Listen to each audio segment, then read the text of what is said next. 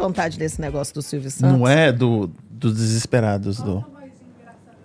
Você trocaria uma bicicleta Caloi por um milhão?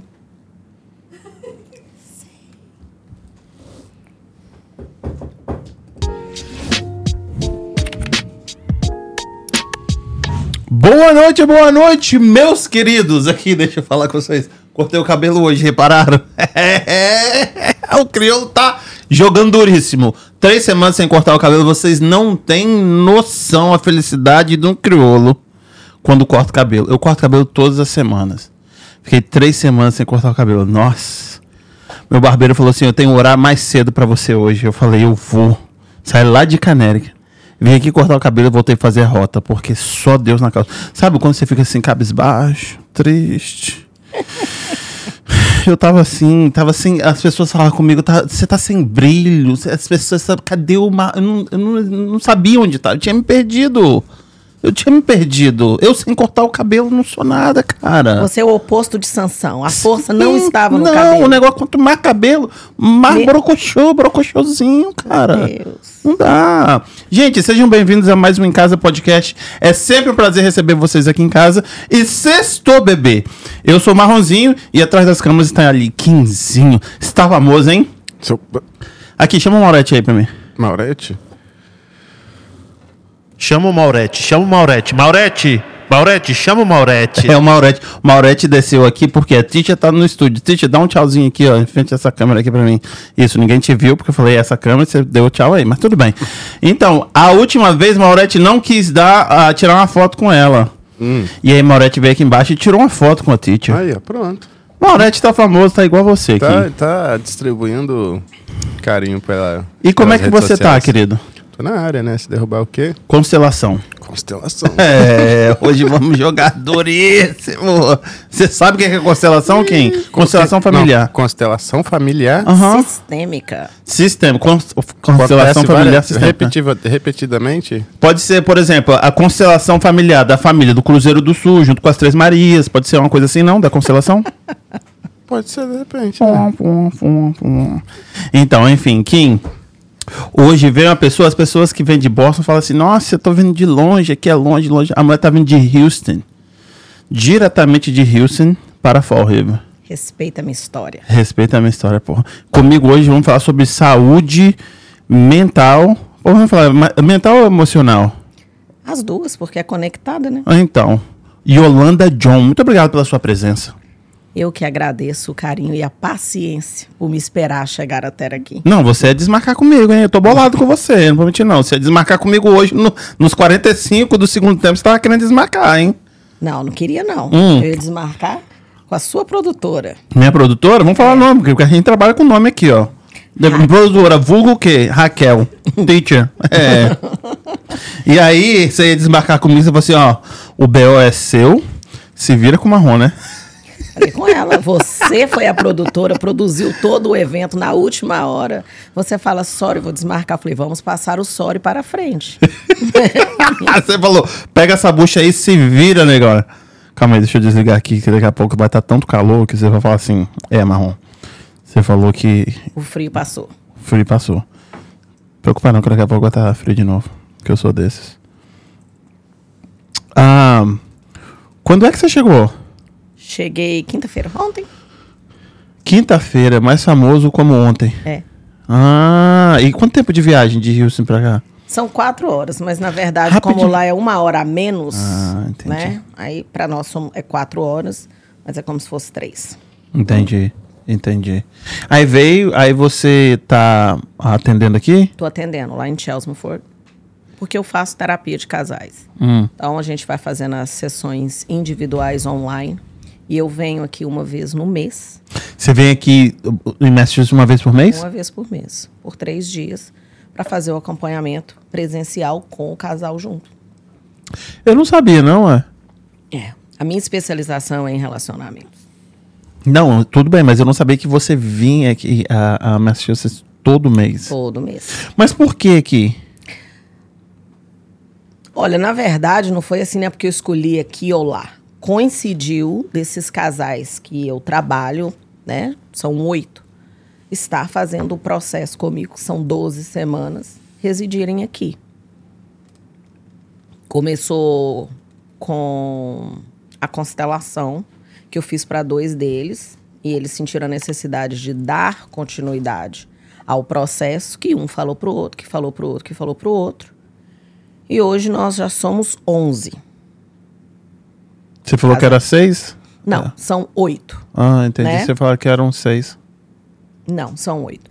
Na verdade, é porque tem três dias que eu tô aqui, né? Então, vão ser três dias de atendimento. Então, quando conta todos, são 11 Hum. dos três dias. Mas, geralmente, co- ontem, por exemplo, eu atendi quatro. Hoje eu já atendi três. E eu vou atender cinco na segunda-feira. Entendeu? Damn. É. Bastante gente, né? É, mas esses são casais, né? Todo mundo problemático. Meu claro que não, meu filho. Ah, mas essa é a ideia, gente. Mas aí quem não tem problema? Quem faz terapia evita problema.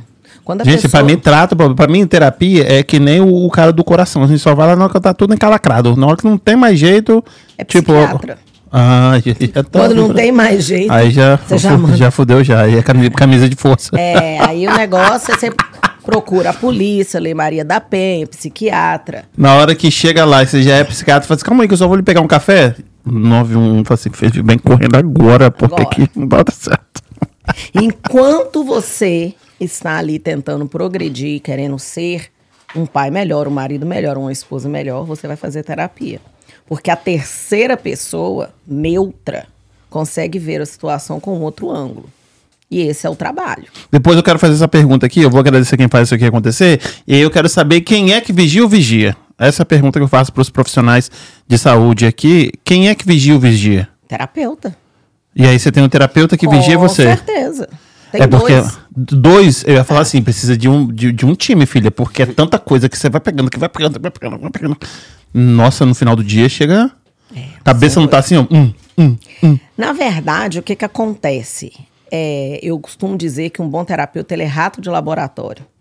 Entendeu? Então, a- acaba que você vai vivenciando muita coisa. Eu, quando eu começo a passar muito BO, eu penso, daqui a pouco aparece um cliente com esse tipo de situação. Sim. É, você tem que juntar realmente aquilo ali que você aprende no cognitivo, mas muita coisa é experiência de vida. E existe essa ressonância, né? Eu acho interessantíssimo, por exemplo, eu, te- eu vivo uma blend family.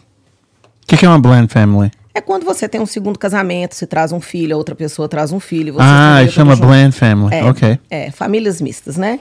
E o que que acontece? 80% dos meus clientes são blend families, Ah, entendeu? Então, assim... então tem um trauminha aí, esse negócio de blend family aí, tem um trauminha Não, aí. muito pelo contrário. Por que, que eles se sentem confortáveis de conversar e fazer terapia com alguém que sabe, Ah. né? Que vive na pele a situação. É, fi- fica mais fácil, né, de você compreender e dar, dar- apertar ali os gatilhos ali pra poder depois soltar, né? Com certeza. Porque... Hum. Não, vou deixar você apresentar, pode falar. Queria agradecer o pessoal que tá aqui presente. Gente, eu preciso de um favor de vocês. Se inscreve no canal. Quem joga na carona do host aqui. Se inscreve no canal, deixa o like pra mim, por favor. Kim, tem muito tempo que a gente não faz isso. Se a galera quiser assistir, como é que eles fazem? Agora, ao vivaço, a gente, para participar com a gente pelo YouTube, pela Twitch, pelo Facebook. Se você quiser escutar enquanto você está trabalhando, pelo Google Podcast, pelo, Apple Podcast, pelo Spotify, Spotify. e também. Amazon. Toma. E se o pessoal quiser dar aquela ajudada? Como é É, te sentiu o coraçãozinho tocadinho, tem ali embaixo de onde você tá fazendo comentário, tem ali, ó, um, um cifrãozinho, clica nele, manda um super chat, um super stick. Pra dar aquela moral pra gente. Ajudar, Valoriza trazer pessoas de Houston pra cá, entendeu? Porra, precisamos dessa moral, hein?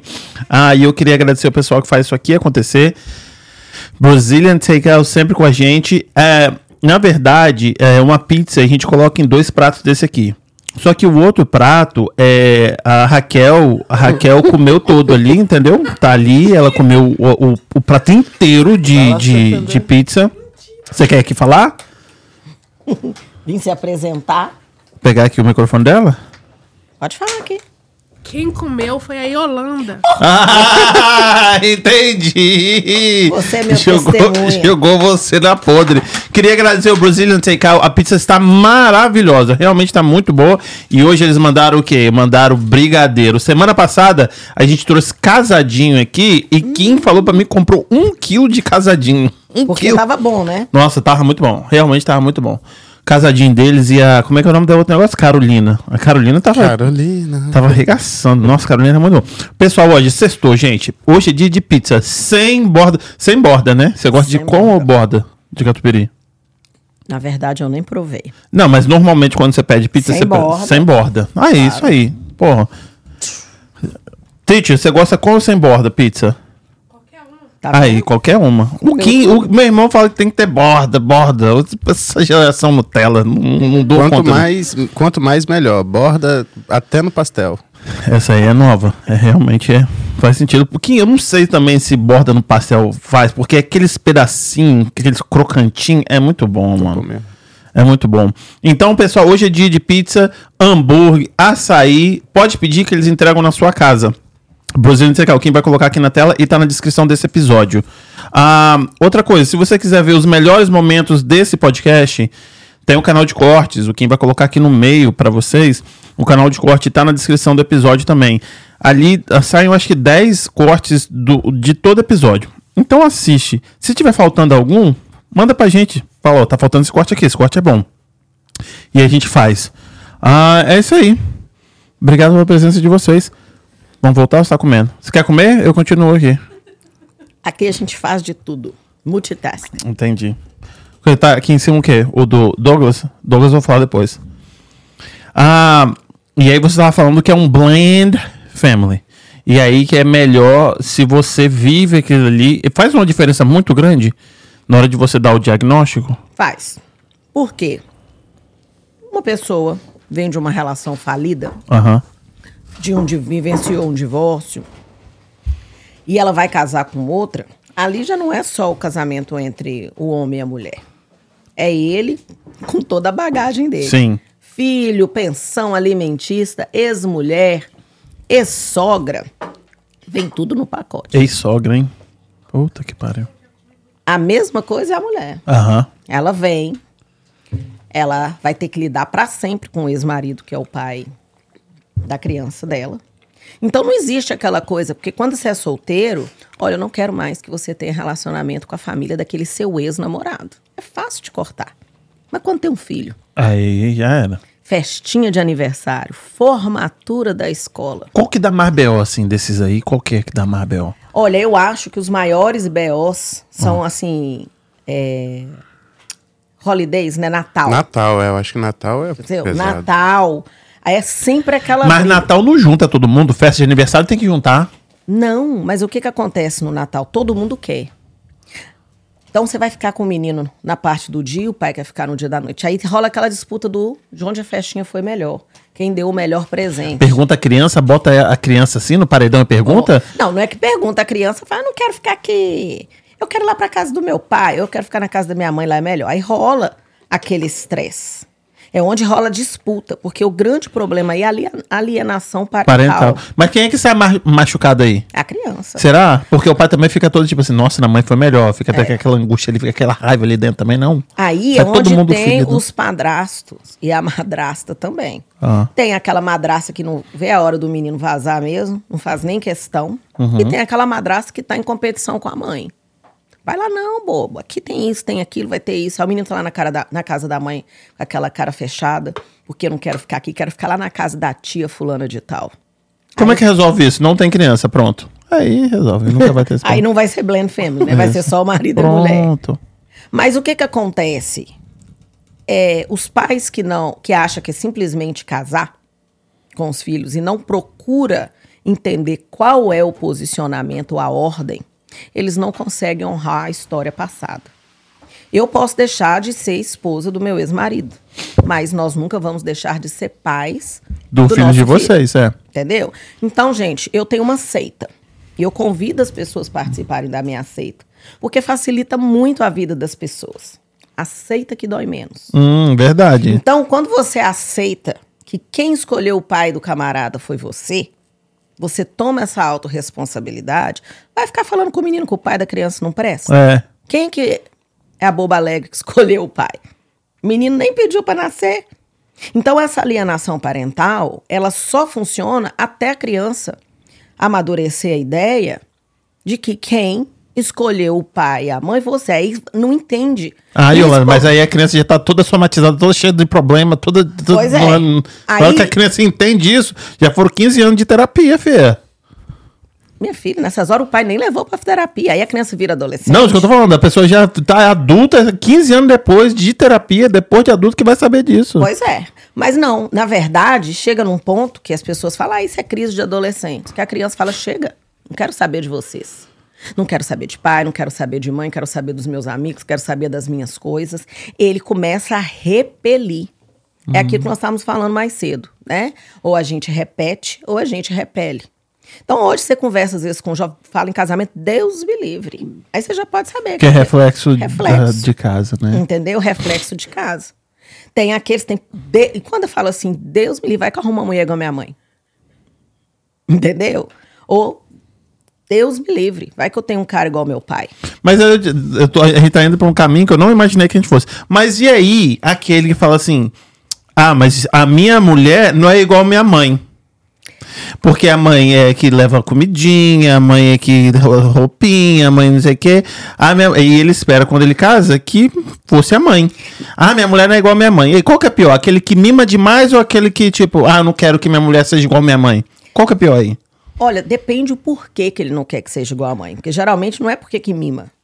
É porque Mas o outro quer que seja igual a mãe porque mima. E esse não está disponível. Geralmente, o filhinho da mamãe Ah. é um sujeito indisponível. Ele quer uma mulher, ele quer ter o sexo. Mas na hora H mesmo, que tem que resolver BO, que ele se sente triste, o porto seguro dele é a casa dele, é com a mãe dele. Inclusive, ele mora lá com a mulher, mas eu vou lá em casa. Tipo assim, ele ainda é lá da casa. Ele não quebra essa simbiose. Aí, geralmente, quando você vê uma mulher ter muito problema com a sogra, a verdade, elas estão disputando o filho. Entendeu? Elas estão disputando o filho. Não porque não posicionam. Uma quer o marido e a outra quer o filho. Agora, quem é que é o, a- o bobo da corte O no pivô meio? ali é ele. É ele que não sabe separar. Mas muitas vezes, vou te dar um exemplo aqui. O pai vai embora. O pai e a mãe separam. Criança tem oito anos. Aí a mãe vira pro menino e fala assim: ó, você agora vai cuidar da mamãe. Vai ajudar a mamãe a criar suas irmãs, ser o homenzinho da casa. Você é que tem a responsabilidade. Aí o menino começa seu trabalho, agora ajuda a minha mãe. Ele começa a viver uma vida ali com uma responsabilidade que na verdade não é dele, um lugar que não é dele, e começa a carregar um peso que não é dele também. Então, por mais que ele saia, ele tem uma namorada aqui, ele tem um namorado ali, a mulher da vida dele, aquele que ele vai cuidar até que a morte nos separe, é a mãe. Aí ele casa. Mas ele não tem segurança em casa. Aí é assim, seu dinheiro e meu dinheiro, minha conta e sua conta. Porque aí, mas cadê o dinheiro? Ah, eu emprestei minha mãe, eu dei pra minha irmã, tô pagando a faculdade da minha outra irmã. Isso acontece demais. Tem muita gente que vem no meu consultório com esse problema. A briga do marido e da mulher aparentemente é financeira. Mas na verdade não tem nada a ver com dinheiro. Tem a ver com o absurdo que ela acha que tudo que eles estão construindo junto, e ele tem que pagar a faculdade da irmã, e ele tem que mandar reformar o sofá da mãe, e ele tem que pagar o chá de panela da outra irmã. Porque ela pensa assim: você casou comigo, agora é a nossa família. Mas ele não fala, olha, inclusive te contar que já sou casado lá em casa, tenho esse compromisso. Ninguém fala isso quando tá namorando. E a mesma coisa é a filhinha do papai. Que o cara nunca é bom o suficiente, bom é o pai dela. O meu pai sabia, o meu pai consertava, o meu pai fazia. Se eu tiver uma Assim, filha, eu quero ser esse aí. Mas na minha cabeça, ele tava falando com o meu primo hoje, é tipo, eu colocar a barra lá em cima. Que aí, na hora que vier um namorado, ela não vai se contentar com qualquer coisa. Ah, meu pai, eu sei como é que um, um homem tem que tratar a, a mulher. Olha como meu pai trata a minha mãe, olha como meu pai me trata, aí ela não vai querer qualquer coisa. Ou ela vai procurar em um lugar e falar assim: não, não vou naquele lugar ali, porque senão eu vou achar homem igual meu pai. Eu vou no lugar ali, ó. Pode é- ser, mas é, no caso que ela tá falando, tipo, o fil- a filhinha do papai, tipo, ah, meu pai é tipo um ídolo assim. Tô falando isso igual a Lorena, por exemplo. Ela foi procurar. Aí, achou nada a ver. Achou entendeu? você, Deu bom, mole. porra. Deu molão, entendeu? E mas o que que acontece? A filhinha do papai, ela não respeita o marido. Porque ela não respeita a mãe dela. O pai é tão bom, tão bom, que nem a mãe merecia o pai. Então, de uma certa forma, ela vive naquela triangulação. Meu pai é tão bom e tão perfeito que ela auto se sabota. Ninguém lá Lá Tá, mas fora, aí como- eu quero. Você tá trazendo os problemas, eu quero saber as, as- a solução. quando a pessoa vem dentro. É a pessoa isso. dá tanta coisa boa. E aí, tipo, tá errado também, porra. Não, aí não você tá- me quebra, Yolanda. Porra, como é que a gente faz? Marrom é o equilíbrio. Por Ah, isso mas esse pessoas equilíbrio aí, filha. Olha o meu tamanho. Você acha que eu tenho equilíbrio de alguma coisa? Tem que aprender, por isso que você tá fazendo terapia. Ah, tá, vai. O que, que você tem que entender desde cedo? Sua filha é criada para o mundo, não é para você. Porque senão você vai comprar um lote, vai começar a construir um barracão para ela lá no fundo, vai querer aquela casa lá. Aí o marido dela vai ficar jogando videogame e você vai sustentar o marmanjo e ela. Gostou, Marrom? Não, mas ela tá falando tanta coisa, coisa ruim aqui que eu vou cortar os pulsos aqui. Daqui eu tô chorando, hein? Não, você não tá falando que você quer criar um high stand para sua filha que homem nenhum substitui? É. Então, o que, que ela vai procurar? Se sabotar, ela vai procurar caras ao contrário do pai, para que ninguém ocupe o lugar Aí, do ó. pai dentro dela. Ded, falei, ó. Aí o que que acontece? Se o pai é bem trabalhador, aquele que faz acontece, o carinha que joga videogame, que faz um Uber só duas horas por dia, e ela trabalha, e o pai trabalha, e o pai dá a casa, e o pai dá o carro, e o pai paga a viagem para eles, e ele fica só lá de bonitão. Ele tá querendo competir com você? Não, é. Você que continua o trabalho que você começou, de pai perfeito até no fim. Não gostou não, moço? ele. Ele não vai competir com você, porra. Bosta. Porque, afinal Traste. de contas, não tem espaço. E isso acontece com o filhinho da mamãe. Esses do, esses do, essas duas pessoas, elas são indisponíveis. Então, quando um casal aproxima de mim com esse tipo de problema, estão. Até porque ela é assim, porque ele é assim, eu pergunto: qual que é o seu relacionamento com a sua mãe? Hoje mesmo um rapaz falou comigo assim: minha mãe resolvia tudo pra mim. Eu, quando eu tô muito sobrecarregado no trabalho, a minha vontade, sabe, onde? Era de chamar minha mãe, deitar no colo dela. Ih, mas ele fudeu, né, porra? Ele mandou essa aí na frente. Porra, aí é um. É, Quantos é anos que é o esse menino tem? The Boys? Gente, mas não é isso. O que, que ele quis dizer? Dá uma madeira pra ele. Quantos anos esse menino a tem? mulher. Vinte e ou- poucos. Não, fores, almost fifties. Ah, não, que é a coça, o que, o que que a mulher dele falou? Tudo ele me pede ajuda. Tudo ele quer que eu ajude ele fazer. Uma coisa ou outra. Parece bacana, né? Família, o casal ali, vamos construir tudo junto. Mas a intenção, quando ele procura ela, é que ela age como a mãe dele agiria. Então fica aquela situação, aquela goteira que a pessoa já não sabe o que, que faz para agradar o outro, porque nada tá bom o suficiente. Quando é criança e a criança perde a chupeta, não tem o que você dar para a criança que ela cala a boca até que ela acha a chupeta dela. Não quer dizer que depois que você fique adulto, se você não quebra essa simbiose, se você não desconecta esse cordão umbilical, você muda para outro país com a mesma dinâmica. Então você não está procurando uma esposa, você está procurando uma extensão da sua mãe. E tem uns que falam assim, aqui principalmente, Marrone, caso uma pessoa de Minas- Meteu um marrom, marrom só. Marrom, desculpa. Pega uma pessoa de, de, de Belo Horizonte, de Minas Gerais, e casa com uma pessoa de Curitiba. Vai dar ruim. Não que não funciona, mas as expectativas são muito diferentes. Aí o cara fala assim: não, domingo minha mãe matava um frango, fazia um franguinho com quiabo.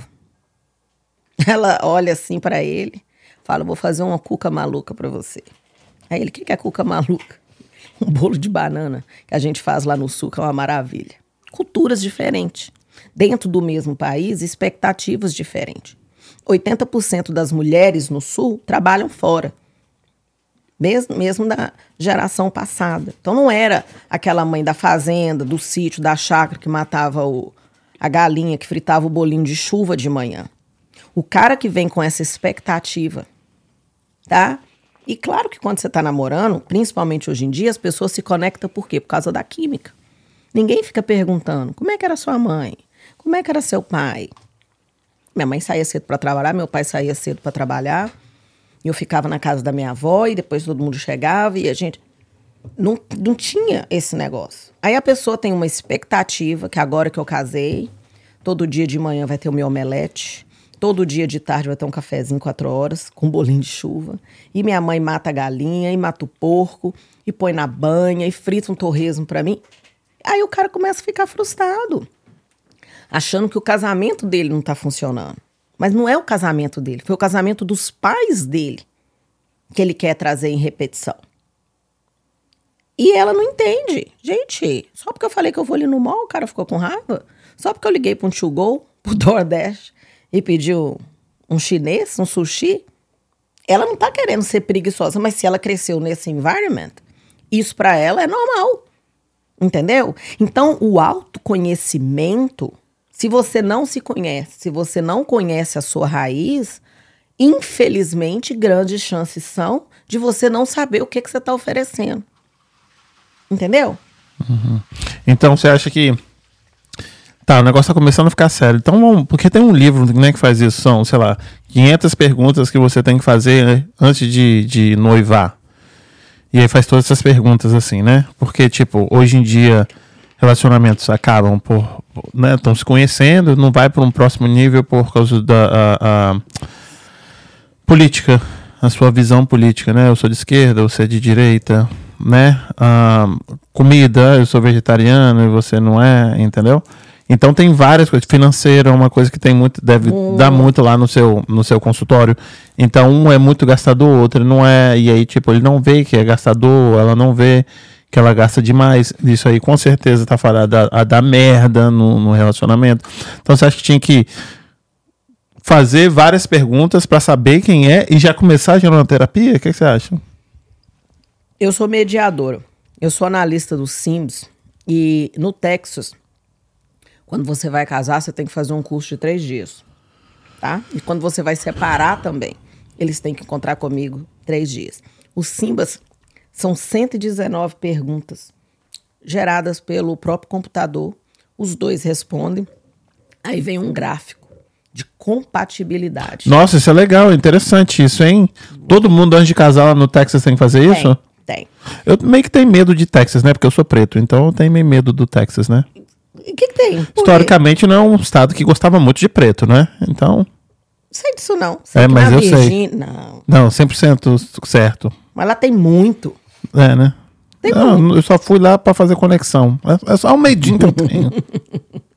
Não. Mas legal, achei legal. Então, o que que acontece? Já vi muitas pessoas noivas que na hora que vê o resultado... Ué, mas eu não sabia que você pensava assim, não. Dinheiro, cada um tem sua conta. A mulher, cada um paga suas contas. Só um segundo. Kim, abaixa um pouquinho o meu microfone. Porque o pessoal tá reclamando que tá falando que tá, que tá estourando. E aí? Me dizem aí, pessoal, se tá estourando aí no meu microfone. Tá. Aí. Então, o que vou te dar um exemplo, tá? Aham. Aí, tô apaixonado, casado, as pessoas não perguntam, tem vergonha de perguntar, você tem dívida? Uhum. Aí você casa. Depois que casou, daí que a morte não separa, você me aparece aí com 200 mil dólares de Aí dívida. fodeu. De cartão de crédito. Aí eu, a pessoa que não tinha dívida nenhuma, preciso de trabalhar dobrado se eu quiser realizar as coisas. Ai, amor, nosso aniversário vamos para Maldivas. Não, não posso. Pagando cartão, pagando mortgage, pagando loan de escola. Então as pessoas não conversam antes de dinheiro. O que, que é crença? Crença é tudo aquilo que você viu, ouviu e sentiu na sua formação de 0 a 12 anos, que é quando você estava se formando psicologicamente e passou a ser uma verdade para você. Então, suponhamos que lá na sua casa você ouvia frases assim: não pega no dinheiro que o dinheiro é sujo. Dinheiro na mão é vendaval. Vive hoje, amanhã não se sabe. Então, automaticamente isso te faz pensar que dinheiro é coisa. Quem tem dinheiro é ruim, entendeu? E a gente só sobrevive ali o que tem que sobreviver e pronto, e acabou. Então, você casa com alguém que vem de uma família muito estruturada financeiramente. E você nunca conviveu com isso. Você não vai saber lidar com isso. Com investimento, no que, que- como que guarda o dinheiro, como que junta o dinheiro. Você viveu no pão nosso de cada dia. Recebi, paguei as contas, acabou. Isso mexe muito com a estrutura. Porque as pessoas precisam. O amor é o último pé da mesa. Aliás, o amor é a tampa da mesa. O que, que são os quatro pés da mesa? Respeito, admiração, amizade e tesão. Então, aqui, um amor, né? Tenta imaginar aqui uma mesa com os quatro pés. Se faltou um pé aqui, essa mesa vai cair, vai quebrar. O que tem grande chance de quebrar, a parte de cima também é o amor. Ninguém me procura para falar assim. é, nós viemos aqui porque nós estamos com crise, com falta de amor. Não. Ou a gente não transa mais, ou a gente não tem mais amizade, não tem mais assunto. Eu não admiro ele, é um homem que não sabe falar, que não sabe mexer com dinheiro, que não sabe cuidar de nada, tem tudo nas minhas costas. Entendeu? Ou acabou o respeito, ele me xinga de nomes, eu xingo ele de nome, ele fala mal de mim, pra minha família, eu falo mal da família. Entendeu? Os meninos já não nos respeitam, as crianças. Mas ninguém procura você pra, tipo. É... Tá ok, mas pode melhorar. Essas são as pessoas inteligentes. Quando uma mulher, por exemplo, que 90% quem procura é a mulher. Apesar que tem bastante homem procurando ultimamente, mas a maioria é mulher. Porque homem não precisa de ajuda. É por é, isso? É, mas eles procuram para pedir ajuda para a mulher deles. Eles não, Entendi. porque eles Não, são. jamais, que é homem, né? semi, É, Não- semideuses, Exatamente. né? Mas, Você não precisa de é, ajuda. É, com certeza. A mulher vira e fala assim: olha, eu tô com antipatia da cara do meu marido. Tô com um ranço. É. E assim, tá difícil, sabe? A voz dele me irrita, o cheiro dele me irrita. Aí eu já sei, nu. Quando, quando o negócio já tá assim, a pessoa já tá overwhelmed, já tá juntando já Eu acho que a tempo. pessoa te procura ali só pra você jogar pá de cal mesmo, pra terminar. Tá vendo? Nem ela tá conseguindo dar certo vão, acabou. Não? Não. Ou a pessoa ainda tem uma esperança? Não, ela de- tem uma esperança. Ela, Porque... eu não consigo nem sentir o cheiro dele, mas eu quero que você resolva isso aqui. Não, aí eu vou perguntar, quando foi que isso começou? Por- desde quando? Aí ela começa. Tudo é eu sozinha, eu tenho que segurar a casa sozinha. Marquei para levar o menino no futebol, ele não foi. Pede para fazer um supermercado, não vai. A pessoa trabalha, trabalha, chega em casa, agarra no videogame. Peguei com pornografia na- no computador. Ah, a mulher não gosta de uma pornografiazinha? Não. Ainda mais se o homem tá vendo outra mulher, ué. Ué, mas aí ela vê também junto, não? Não. Não. Sério? Sério. Ah. Sua mulher gosta? Minha mulher, você- vou- será que eu vou ter que falar dela aqui agora? Eu tô perguntando, você tá falando assim, O negócio sério? é assistir, né? O negócio é assistir, ela assiste lá, eu assisto aqui, entendeu? É, a maioria das pessoas normais não gosta. Ah, agora Ah, vai falar que eu não sou normal aqui. Vai fazer Pô, terapia Você traz aqui pra agora. falar que eu não sou normal. Ó, Tô falando que. É alguém falou na minha cara, né? Por quê? O que que acontece? Ela pensa, o cara tá desconectado de mim. Entendeu? Ele o não povo faz tá nada. muito retrógrado. O povo tá muito velho, gente. Não faz nada que eu peço. Hã? Ainda bem que a Bárbara tá assistindo. Tá assistindo. Ah. Aqui, não faça questão de estar comigo, não me leva para um passeio. Aí o que, que eu tenho que fazer eles? Num tratamento de choque. Ah, como é que é? Beijo de cinco minutos. Pega uma música bem grande, Take My Breath Away. Mas ele faz na sua frente? Não, claro que não. É os falo testes. cacete. Não. Tem que ter pelo menos o- duas dates. Uma que ele escolhe, a outra que ela escolhe. Qual que é a cor da lingerie. Vamos descobrir aqui qual a linguagem do amor. E no final das contas, só tive hoje, até hoje, duas histórias que não deu mesmo. Mas eu acho que eles já estavam assim...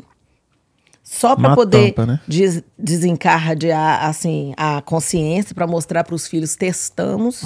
Não deu certo, Não deu acabou. certo. Mas na maioria as pessoas se reconectam. Porque elas param de conversar. Isso é um defeito grave que a mulher tem, tá? Ela fica com raiva, ela vira de costa, ela não quer sexo, ela não quer conversa. O homem. Oi, o que, que eu fiz? Por que, que ela tá assim?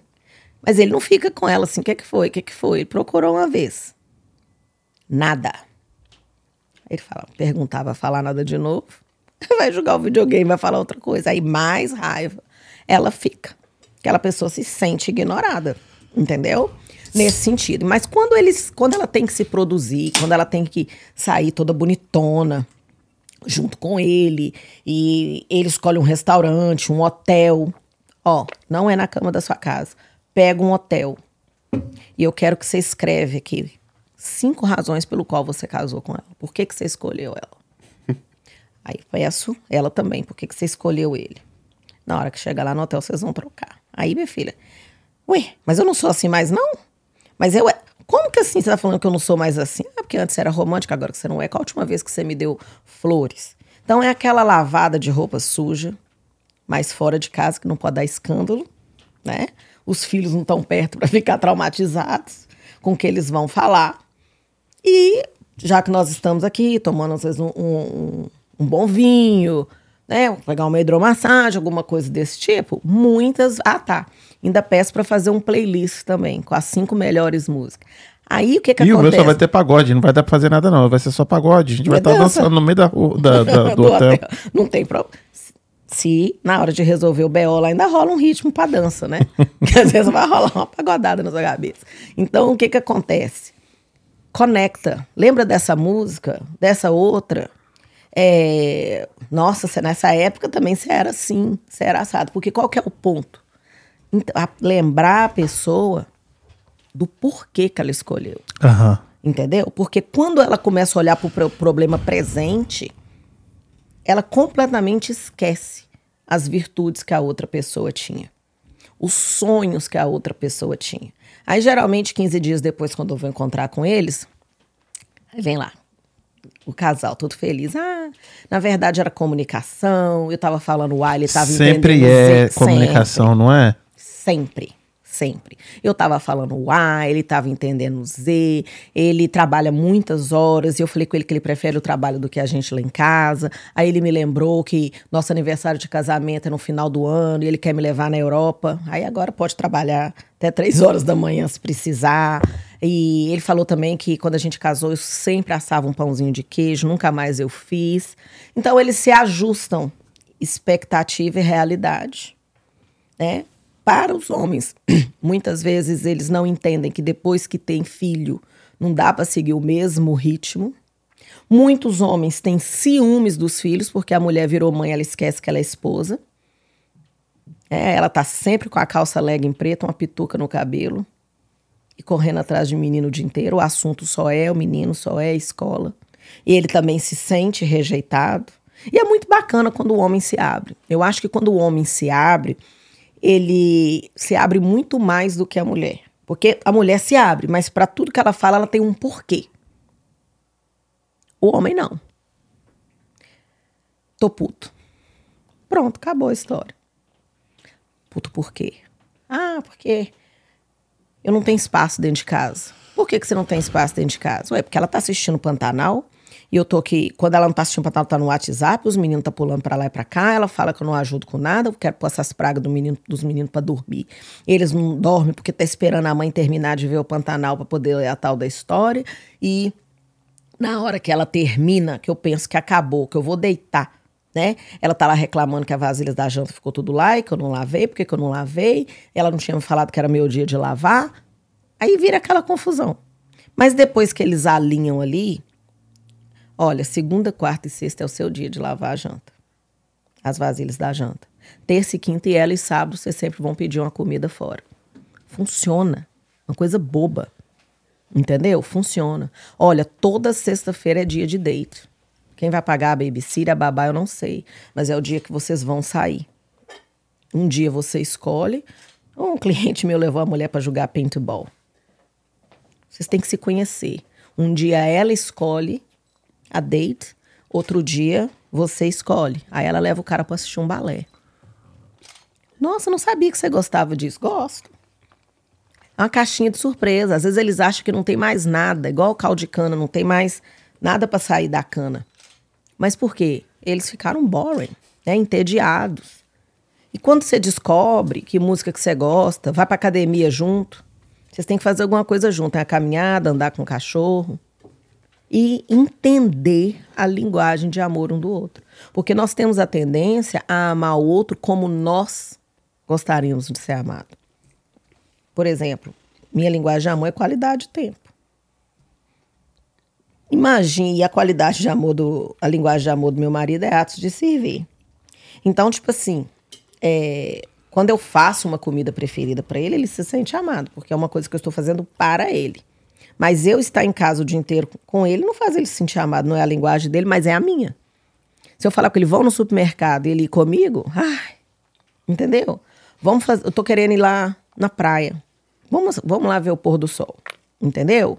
Vamos. Então, assim, ele gostar de estar comigo, ser minha bolsa tirar colo, onde eu for, ele vai também, para mim é maravilhoso. Mas não é para ele. Para ele, tanto faz. E por que, que ele faz? Porque ele ama a pessoa que tem a necessidade disso. E por que, que eu quero ali fazer um escondidinho de carne para ele, uma caldinho de mandioca? Porque eu quero. Eu nem posso comer essas coisas na dieta, mas eu faço para ele porque ele gosta e é a linguagem de amor dele. Então, Quando existe uma blend family, voltando aqui no assunto, isso se torna mais complexo. Porque quando o homem é muito ciumento, ele não quer ouvir do ex da mulher. Tem muita, muito homem ciumento? Tem. Isso existe ainda? Existe. Tô falando, meu irmão é ciumento também, mas é muito assim? Na verdade, hoje em dia, o ciúme tem muito a ver com possessividade e até mesmo um dos sinais de narcisismo. Ih, falando de narcisismo de novo. Não, tá falando de possessividade, dependendo do preço, eu vendo também. Não sou tão possessivo assim. É uma posse, mas que tem um preço. É, dependendo da barganha. Então, o que que acontece? Você não pode se relacionar com uma mulher e querer apagar o passado dela. Aham. No meu caso, sim. No caso do meu irmão também, porque a gente pegou pra criar assim, bem de novinha, né? Então, Não- nem tem passado, né? não tem. No passado, tipo, tava. Fralda. É, no nosso caso. Pois é. Mas então, assim, uma, hoje em dia é muito difícil você encontrar uma pessoa de 30 anos sem passado. Ah, não, 30 anos, porra. 30 anos, você já tomou um chifre, você já tem um divórcio, você tem um filho fora do casamento, uma passagem na Maria Leia da Penha. Não, aí viveu, hein? Entendeu? Um dia o ar. Vai, ela vai, tô falando, é, o negócio dela é cortar os pulsos na, na Maria da Pé. A pessoa já bateu, já apanhou, que já foi pra delegacia. Claro, ou você foi a Cacete. vítima. Quando você encontra uma pessoa, hoje, com 30 anos, seja, primeira coisa que você tem que perguntar: Oi, tudo bem? Você faz terapia? Você fala assim, você tem passagem de Maria, Maria da Penha. Doméstico e violência. É, ué. E eu recomendo as minhas clientes. Yolanda, conheci um cara bacana. Já puxou a ficha?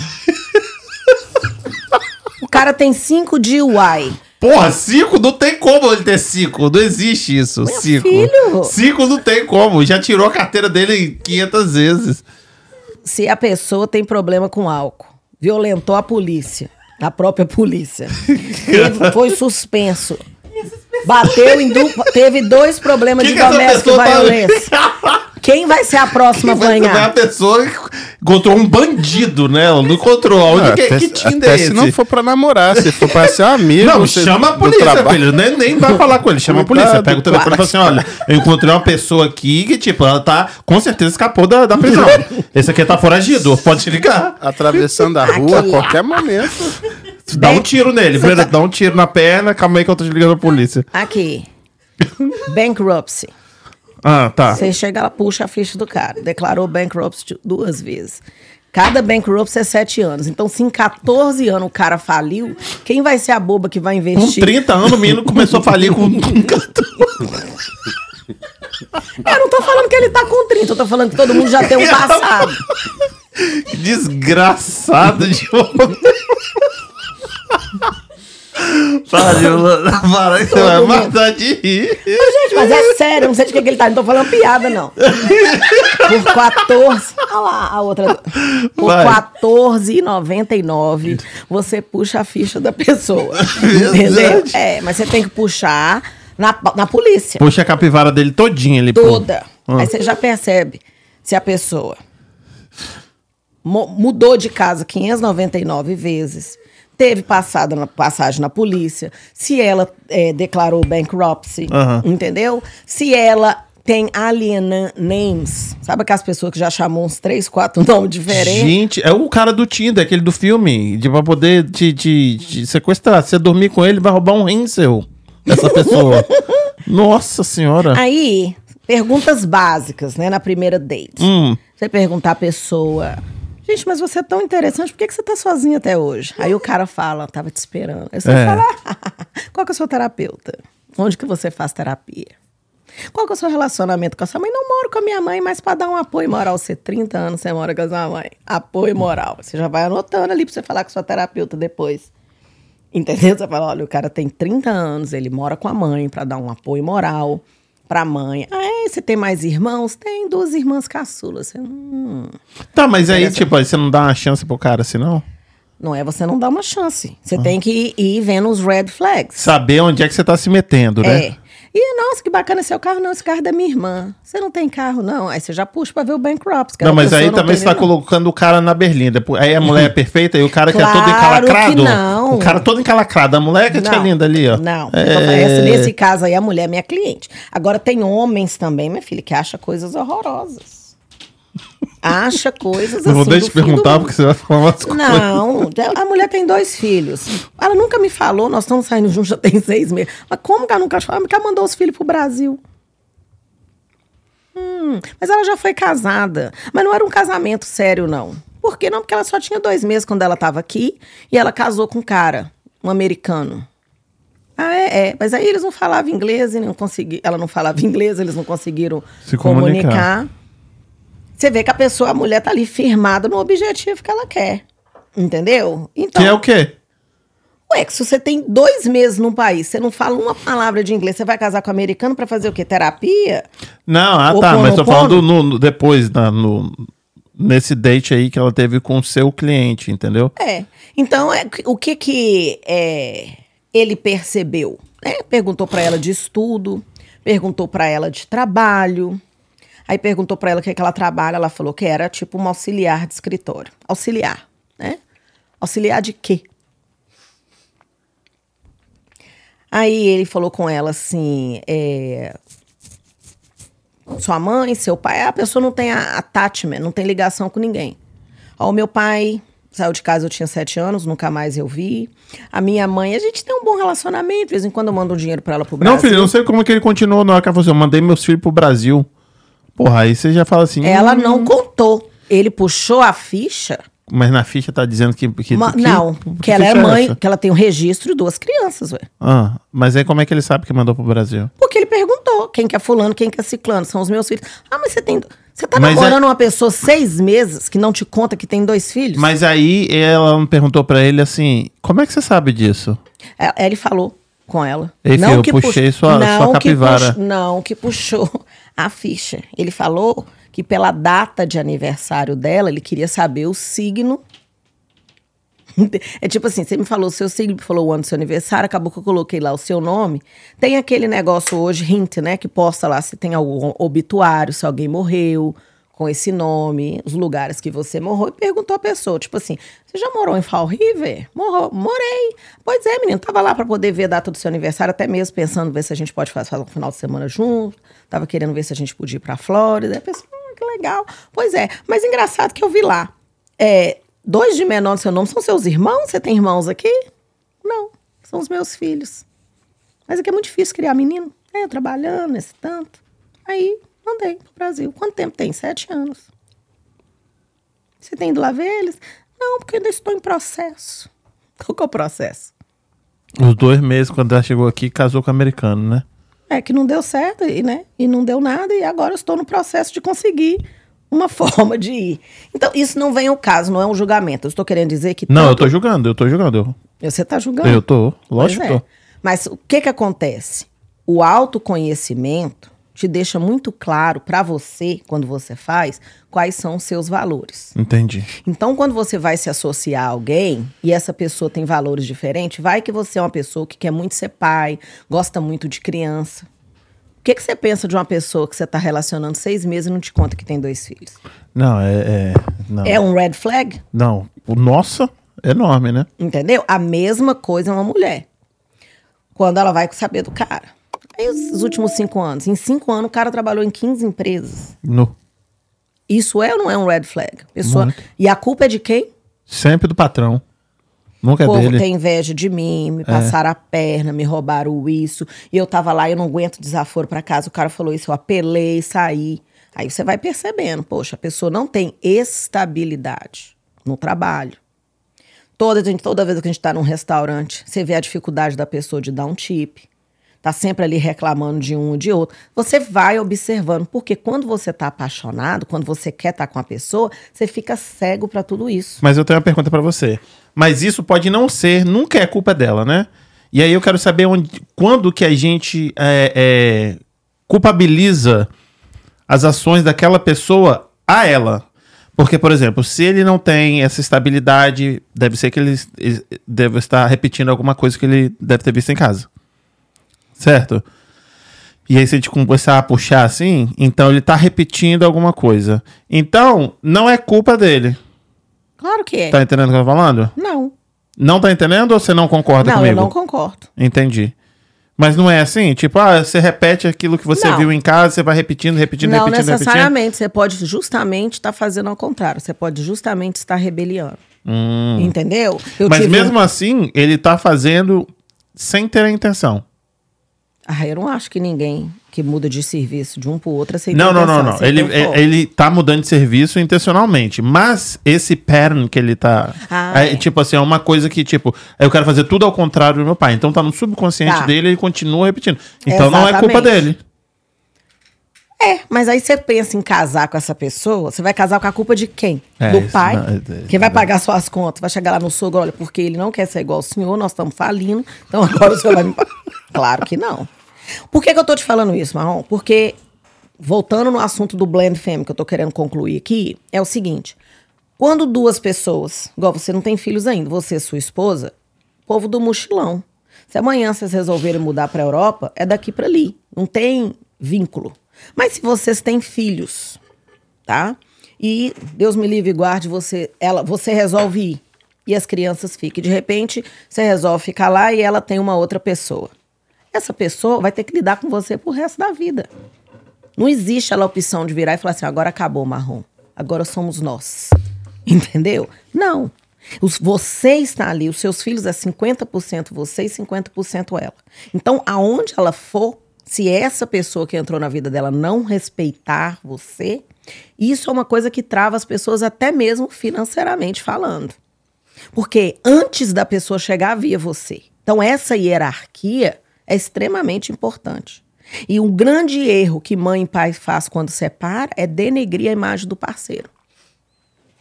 Porque ela está denegrindo a metade que é aquilo da criança. Então, uma mãe que fala muito mal do pai para o filho, os 50% que é dentro daquela criança, que é o pai, é fraco. A criança começa a rejeitar quem é o pai. Aí ela começa a desenvolver uma baixa estima, porque ela está rejeitando ela mesma. A, hipo, a hipnogenética hoje prova que o nosso DNA, além de características físicas e características de personalidade, tem memórias. Até de trauma. Se o seu pai quase morreu afogado, você pode desenvolver uma criança com fobia de água. Tá entendendo? Se, se é, é, um outro tipo de trauma muito normal é de perseguição, né? Às vezes a criança um dia viu a casa dela ser assaltada, todo mundo sai correndo, aquele tiroteio. Aí ela cresce, de repente ela acorda no meio da noite, assustada. Sempre tá ouvindo um tiro, tá sempre aquela coisa, a coisa da, da perseguição. E quem viveu aquilo foi o pai, quando era criança, não foi ela. Então essas memórias que a gente traz, por que, que eu entrei nesse assunto? Da memória. Você tá me perguntando? É. Você tava falando da família mista. É, da, do blend family. Ah, tá, de honrar, de, de ter hierarquia. Então você não pode é, diminuir a memória, a lembrança de alguém. E ainda que esse pai tenha morrido, ainda que esse pai seja só tenha só divorciado da mãe, a mãe não pode alienar contra o pai e o pai não pode alienar contra a mãe. Porque é, um, é uma judiação, é um pecado você fazer isso com a criança que tem que diminuir um lado dela. Aí a criança começa, não quero ser igual meu pai, ou não quero ser igual minha mãe, ou meu pai não presta, ou minha mãe não presta, e no fundo, no fundo, o que está acontecendo? A pessoa vai enfraquecendo. Aí você pega esse menino aí, por exemplo, que teve 15 empregos em três anos, e vai descobrir que o pai dele era ausente porque ele trabalhava demais. Nunca estava em casa, era o caminhoneiro. Ele, primeiro ele toma raiva de trabalho, porque ele entende que o trabalho é que tirou o pai de casa. O trabalho que fez a mãe se sentir sozinha. Foi o trabalho, foi no trabalho que o pai encontrou outra pessoa para lá. Para que que eu vou focar no trabalho? Por que que o trabalho tem que ser? Inclusive eu até detesto trabalho. Filho de policial, por exemplo. Filho de médico. Toda hora meu pai tá no médico, toda hora eu tenho plantão. Tudo é mais, o trabalho é mais importante do que a gente, o trabalho é mais importante. Por isso, até com quem você se associa, você tem que ter muita clareza do que, que é que a pessoa é, o que, que ela faz, o porquê que ela faz, porque senão você mesmo se torna contra a pessoa e contamina uma casa inteira. Eu conheço uma pessoa que ela é hippie e vem de uma família riquíssima. Ela detesta dinheiro. Não precisava, formada numa das melhores escolas aqui de Wellesley, Wellesley College, e ela é completamente hippie. No sentido de aluga quarto, mora na casa outra, ela não aceita dirigir carro, só anda de bicicleta, entendeu? É aquela pessoa que não come, usa nada descartável, que era para não poluir, totalmente contra o capitalismo. Aí você pergunta por quê? Minha família foi destruída por causa do dinheiro. Minha mãe se tornou uma alcoólatra, ficou no rehab, sabe lá quantos anos. O meu pai trabalhava para uma empresa grande no Japão, então ele dormia o dia inteiro porque ele ficava acordado a noite inteira no trabalho, a gente nunca via ele. Então, quer dizer, eu não tive nem presença de pai, nem presença de mãe. Tudo isso por causa do dinheiro. Então, detesto dinheiro.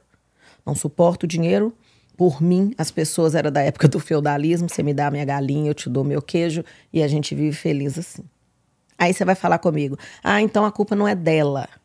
A culpa é dos pais. A culpa é dela no sentido de que aquilo que ela viu dos pais dela não é o normal, não é o funcional. Então ela não precisava de se tornar uma vítima da situação, ela precisava de se tratar e encontrar o equilíbrio. É, realmente você não precisa ser uma pessoa só focada no dinheiro, como foi os seus pais. Mas também você não pode ser essa pessoa sem casa nem beira, que só anda com a mochila nas costas.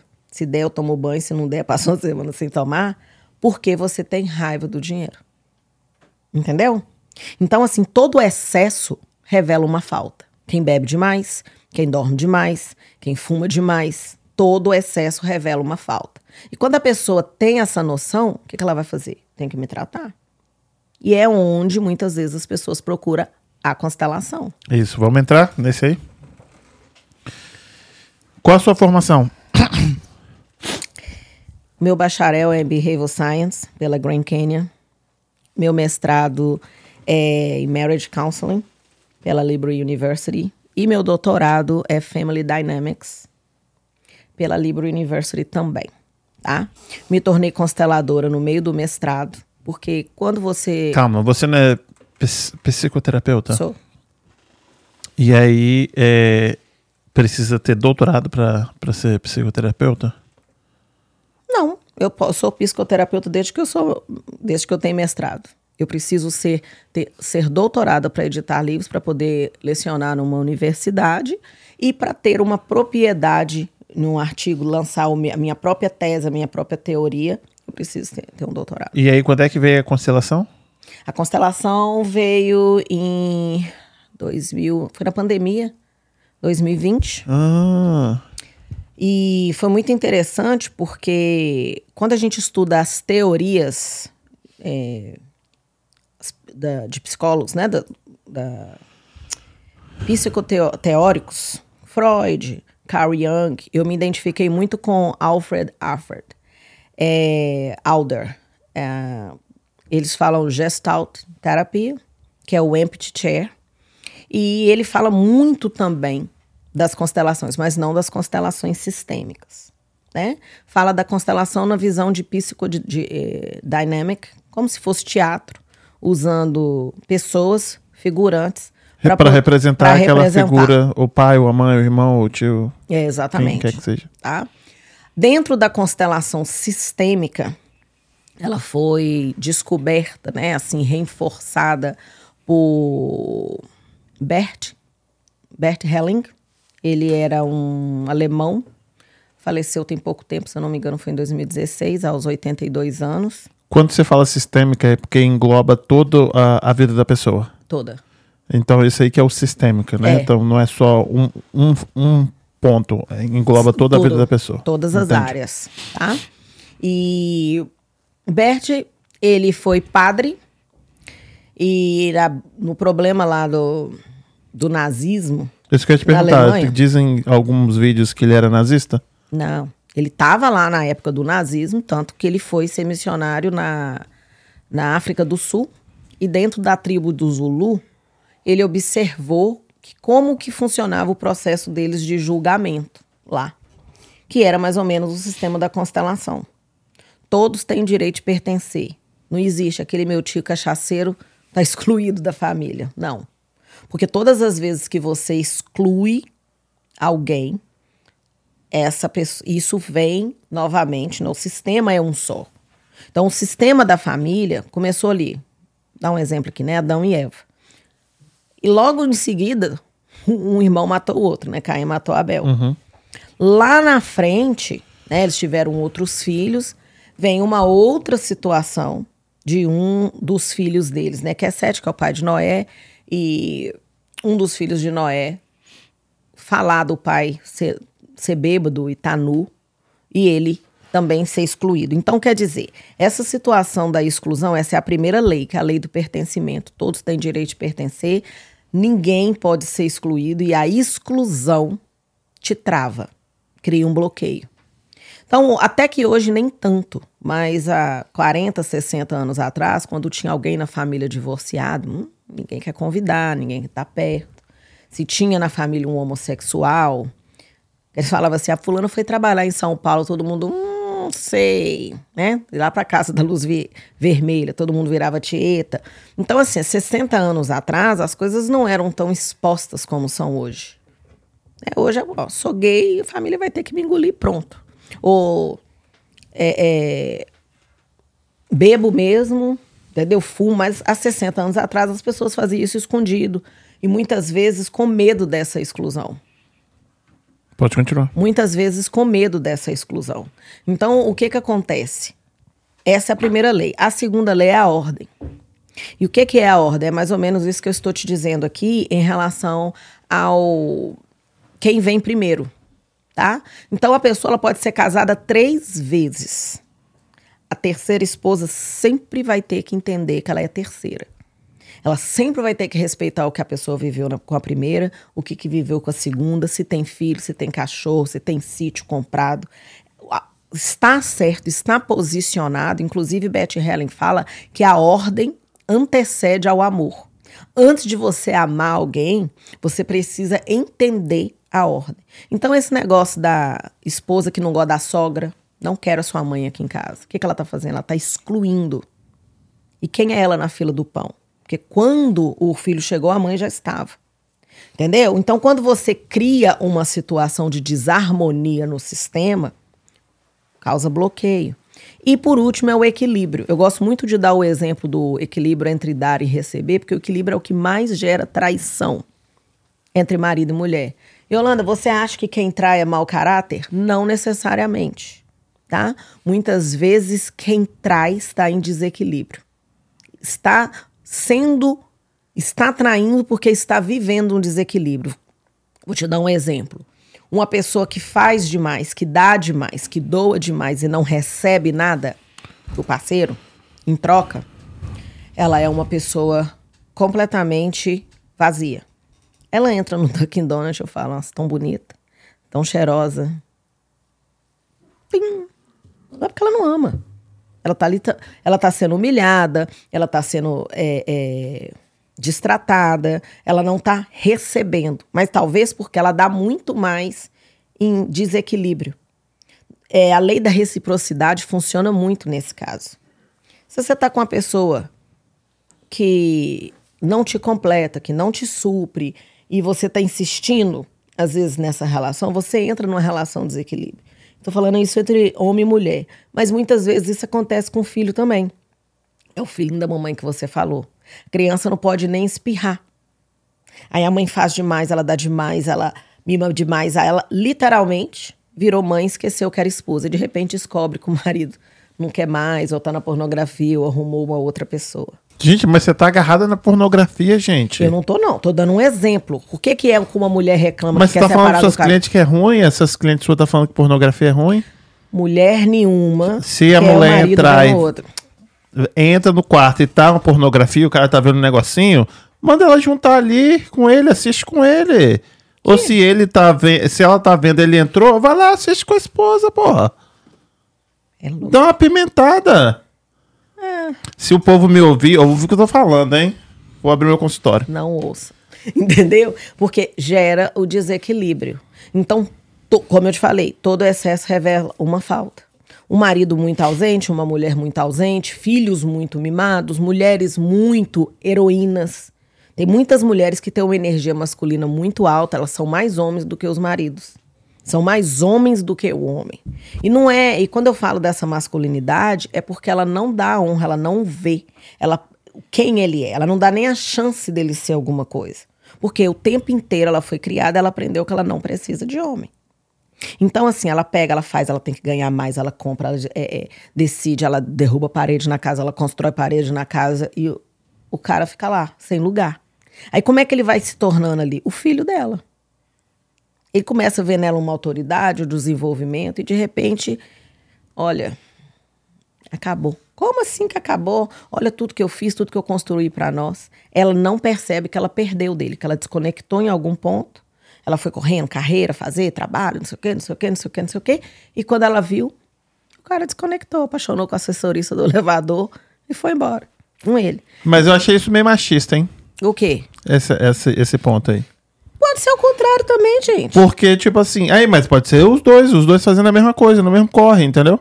Porque muita gente, não tô dizendo machista de você ter falado, mas machista da situação, entendeu? Porque muita gente fala assim, não, mulher é mulher, homem é homem. Por que, que mulher é mulher e homem é homem? Porque as necessidades são diferentes. Ah, são diferentes? São. Claro que são. Sempre são diferentes. Sempre são diferentes. Hum. Mas são, mas ela, Biologicamente. ah, não, tudo bem. Mas aí elas são diferentes porque tá imposto pra elas que, que tem que ser diferente? Não. Porque homem é homem, mulher é mulher? Não. O homem, a necessidade sexual do homem vem em primeiro lugar. Uhum. Não, A- ok. A, necessidade sexual do homem leva ele à criatividade, leva ele à motivação. O sexo descansa e relaxa o homem. Uhum. A necessidade sexual da mulher é a quinta. A primeira necessidade da mulher é segurança. Uhum. Ué, a sua é a primeira? Ah, não é quinta, não. É, da minha mulher não é quinta também não, vou dizer pra você, hein? Não, tô dando um exemplo. Da minha Tá. mulher não é quinta não. Não, mas que ela quer segurança também, não vou dizer que não seja, não a seja uma primeira. é. prioridade da mulher. A mulher não casa e vive com uma pessoa só por causa do sexo. O vibrador é 30 dólares, meu amigo. É isso que eu tô falando. ó. Entendeu? Se o cara tá achando ruim por causa de um, de um pornô, um vibrador, então na hora que chegar em casa e ver um negócio desse tamanho, bata desse tamanho, é, vai dar Gente, problema. mas é diferente. Ué, mas aí... uh, Não, não é a mesma função. Ué, eu prefiro minha mulher assistindo um pornô do que ter um peru de borracha desse tamanho aqui, ela brincando. Eu nunca vou conseguir chegar ali, não, ué. Ué, então quer dizer que você prefere ela cu- cultuando o corpo de um outro homem? Um, um corpão bonitão, eu falo assim, porra, bonito pra cacete esse crioulo aí, hein? Pra mim não tem problema nenhum, não. Eu não. Eu não ia gostar, não. Meu marido ficar sonhando com a mulher bonitona lá da coisa e eu molha- malhando na academia. Mas aí eu te falo, às vezes você não pega ele, mas ele tá pensando. Você acha que ele não pensa? Tô vendo? Ah, então que os olhos não veem, o coração Claro não sente. não. Entendi. Entendeu? Claro que não. Eu só vou sentir me comportamentar com aquilo que eu ver. Não vi. Tá bom. Entendeu?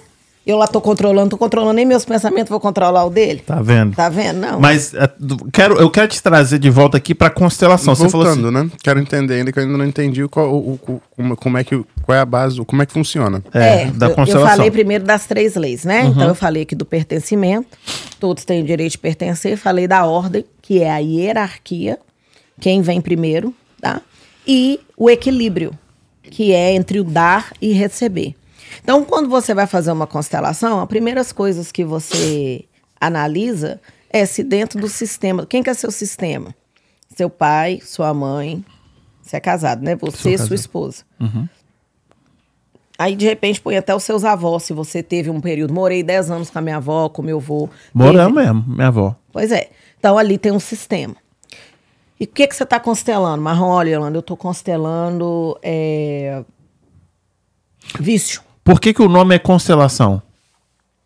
Porque é, quando você fala da constelação das estrelas, tem um firmamento, não tem? Elas não têm uma ordem. Os planetas não têm uma ordem. Eles não ficam soltos. Uma hora a Terra está no terceiro, uma hora Plutão está no primeiro, não. E é a mesma coisa. A sua ordem da sua família. A constelação, ela é uma terapia de dentro para fora. Ela não é de fora para dentro. Quando você vai numa terapia normal, você fala de você, de você, de você, às vezes da sua esposa, do seu marido. Quando você vai na constelação, você puxa todo o seu sistema. Pelo menos quatro gerações. Tá? Entendi. Por quê? Nós vamos constelar vício. Olha, é, descobri que meu filho tá nas drogas. Tem mais alguém na sua família que tem vício? Não, eu nunca mexi com isso. Vou... É, o meu pai bebia pra caramba. Inclusive, ele saiu de casa, foi colocado pra fora. O que, que acontece? Ele foi excluído. Tá fazendo sentido? Tá. E nele ter sido excluído, ninguém mais fala do avô. Nasce uma criança na família. Quando a criança nasce, o buraco que ela acha do sistema, por exemplo, Mercúrio saiu, tá faltando um planeta ali. Ela encaixa onde está faltando. Tá faltando onde? Era o meu avô. E por que, que o meu avô foi excluído? Porque ele bebia, ele tinha um vício.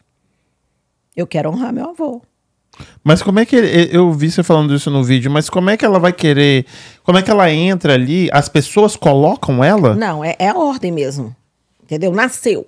Mas como que ordem se não, não tá, a pessoa não tá mais ali? Eu não tô entendendo, você tá entendendo, quem? Não, né? Eu não, não tô. Como que a pessoa vai entrar ali? Eu não conheço meu avô, ele foi excluído. Como é que eu tô entrando ali? Que ordem? Quem passou a ordem? Não, gente, eu tô falando da ordem de quem vem primeiro. O avô vem antes do neto, Sim. não é? Então o avô faz parte. Aham. Não Mas o avô foi excluído. O avô foi excluído porque ele bebia. Tá, ele e- saiu de casa e ninguém fala e ficou naquela coisa. Aí nasce uma pessoa, Ah. tá? Nasceu ali, seu filho. Ah, que bonitinho, não sei o que, não sei o que. Ninguém fala com ele que tem avô. De repente, gente, olha como é que ele dança, né? Igual o avô dele, dançava muito bem. Nós estamos falando de vício, mas estou te dando um outro exemplo. Sim. Dança. Nossa, ninguém. Eu não toco mu, eu não toco instrumento, meu marido não toca instrumento. Como que esse menino é vocado com música? É igual o bisavô dele. O bisavô dele, meu filho, tocava todos os instrumentos. Isso é hipnogenética. Tá? Uhum. Ah, São entendi. memórias que a pessoa Que vai tem, passando. que vai passando. Entendi. Então, tipo assim, não necessariamente o seu filho vai ser igualzinho você a sua esposa. Ele pode ter dons, talentos. Nossa, Já do eu avô, tinha do um bisavô. bisavô que cozinhava, ele tinha até um restaurante. Tá, mas me- e se esse bisavô não ah, foi excluído? Não, eu dei o exemplo da exclusão para você entender como que funciona. Entendi. Mas pode ser que pode não ter sido ele, pode ser um outro, pode ser um tio, pode ser Mas uma ninguém tia. foi excluído. Então passa para a ordem. Qual Entendi. Que, qual que é a, a segunda lei? Então vamos analisar. A gente vai fazendo uma constelação. Primeira coisa que a gente vai analisar é a exclusão. Não teve exclusão, parabéns. Então vamos para a segunda ordem. Como é que é? Ah, na verdade, eu sou o irmão do meio, acabei tomando a posição de irmão mais velho, porque minha mãe tem demência, eu que cuido do dinheiro da família. O meu irmão, que é o mais velho, que era para poder fazer isso, juntou com a mulher, foi morar fora. Você tá fora de ordem. Você não é o irmão mais velho, você toma um lugar que não é seu. Então você acaba adquirindo um peso muito maior. Porque você está cumprindo o papel que era de outra pessoa. Ok. Entendeu? Ah, meu pai morreu e acabou que eu que fiquei tomando conta da minha mãe. Nunca deixei minha mãe casar de novo. Nunca deixei minha mãe ter um namorado. Entendeu? Eu que cuido das minhas irmãs. Lá em casa ninguém faz nada sem eu. Aí você está querendo saber o que, que é a dificuldade que você tem de firmar num relacionamento com a outra mulher. Você já tem uma outra mulher. Você já tem uma outra família. Outra coisa que eu vou te falar aqui. Ai, pois é, menina, eu tô querendo ter filho, já tem um tempão que eu tô tentando, não tô conseguindo, acho que eu tô com problema de infertilidade. Aí você olha na sua parede assim, ó, mãe de cachorro, mãe de cachorro, eu mãe de quatro patas. Entendeu? Afilhada de fulano, sobrinho de ciclano, eu que crio, eu que crio. É, eu criei meus irmãos mais novos. Judei minha mãe criar. Na verdade, a sua maternidade, você praticamente se anulou para poder ser mãe de cachorro, para ser mãe de gato, para E aí você fica infértil? não, não é que você fique infértil, é porque você está num outro sistema. Se você se põe na posição de mãe de cachorro, você saiu da. né? Tem- Tem gente que realmente se põe como mãe de cachorro, nada contra, mas eu estou só dizendo que quando você adota uma criança, no fundo, no fundo, você sabe que ela teve um pai e uma mãe. Né? Você pode tratá-la como pai e mãe, aquela coisa toda a vida toda, mas você sabe que ela foi gerada por outro pai ou uma mãe. E como é que é com cachorro? cachorro nasceu de uma casca e caiu lá na sua casa? Não. Ele, o cachorro também tem um pai cachorro, uma mãe cachorro. Aí você entra no sistema canino deles ali, entendeu? E traz esse cachorro para viver dentro da sua casa como se fosse uma criança. Entendeu? Você veste roupinha, ele sai na foto de Natal, ele viaja, você paga o daycare, você leva para cortar o cabelo. Não que você não tenha que cuidar, mas entenda, o cachorro, ele é um, um- um auxílio para você, ele é um amigo, ele é um pet, né? É um animal. Mas quando você quer tirar o cachorro do mundo animal e fazer ele virar um mundo de gente, você tá dedicando a sua maternidade. Tá desregulado. Entendi. Falta de ordem, Aham. Entendi. entendeu? Continua. Aí, dentro dessa. Aí tá, descobrimos ali a falta de ordem. Então, por que, que você tá tão cansado, tão sobrecarregado, você não tá nem com vontade de voltar para casa? Aí nessas alturas a pessoa tá achando que tá com depressão. que tudo para ela é muito difícil, tudo ela é muito pesado. Aí você fala assim: olha, é, você está entendendo aqui que você está fora de ordem? Você está cumprindo o papel do seu pai, como marido da sua mãe, pai das suas irmãs. Você ainda quer ser o namorado da sua namorada e o pai do cachorro dela. Quem é você? Na verdade. Então, olha o peso. Ah, então não é depressão que eu tô. Eu não falei, olha, meu filho, entrega.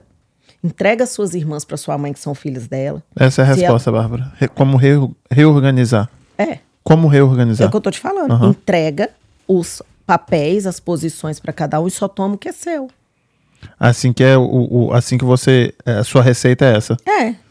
Não, não é receita, é o que você tem que fazer. Não, sim, sim. Muitas tipo, receita vezes, igual do, de médico. Tipo, É. essa é a receita. Você vai pra É. casa, agora você vai cada um a no seu. do seu quadrado. no seu Entrega.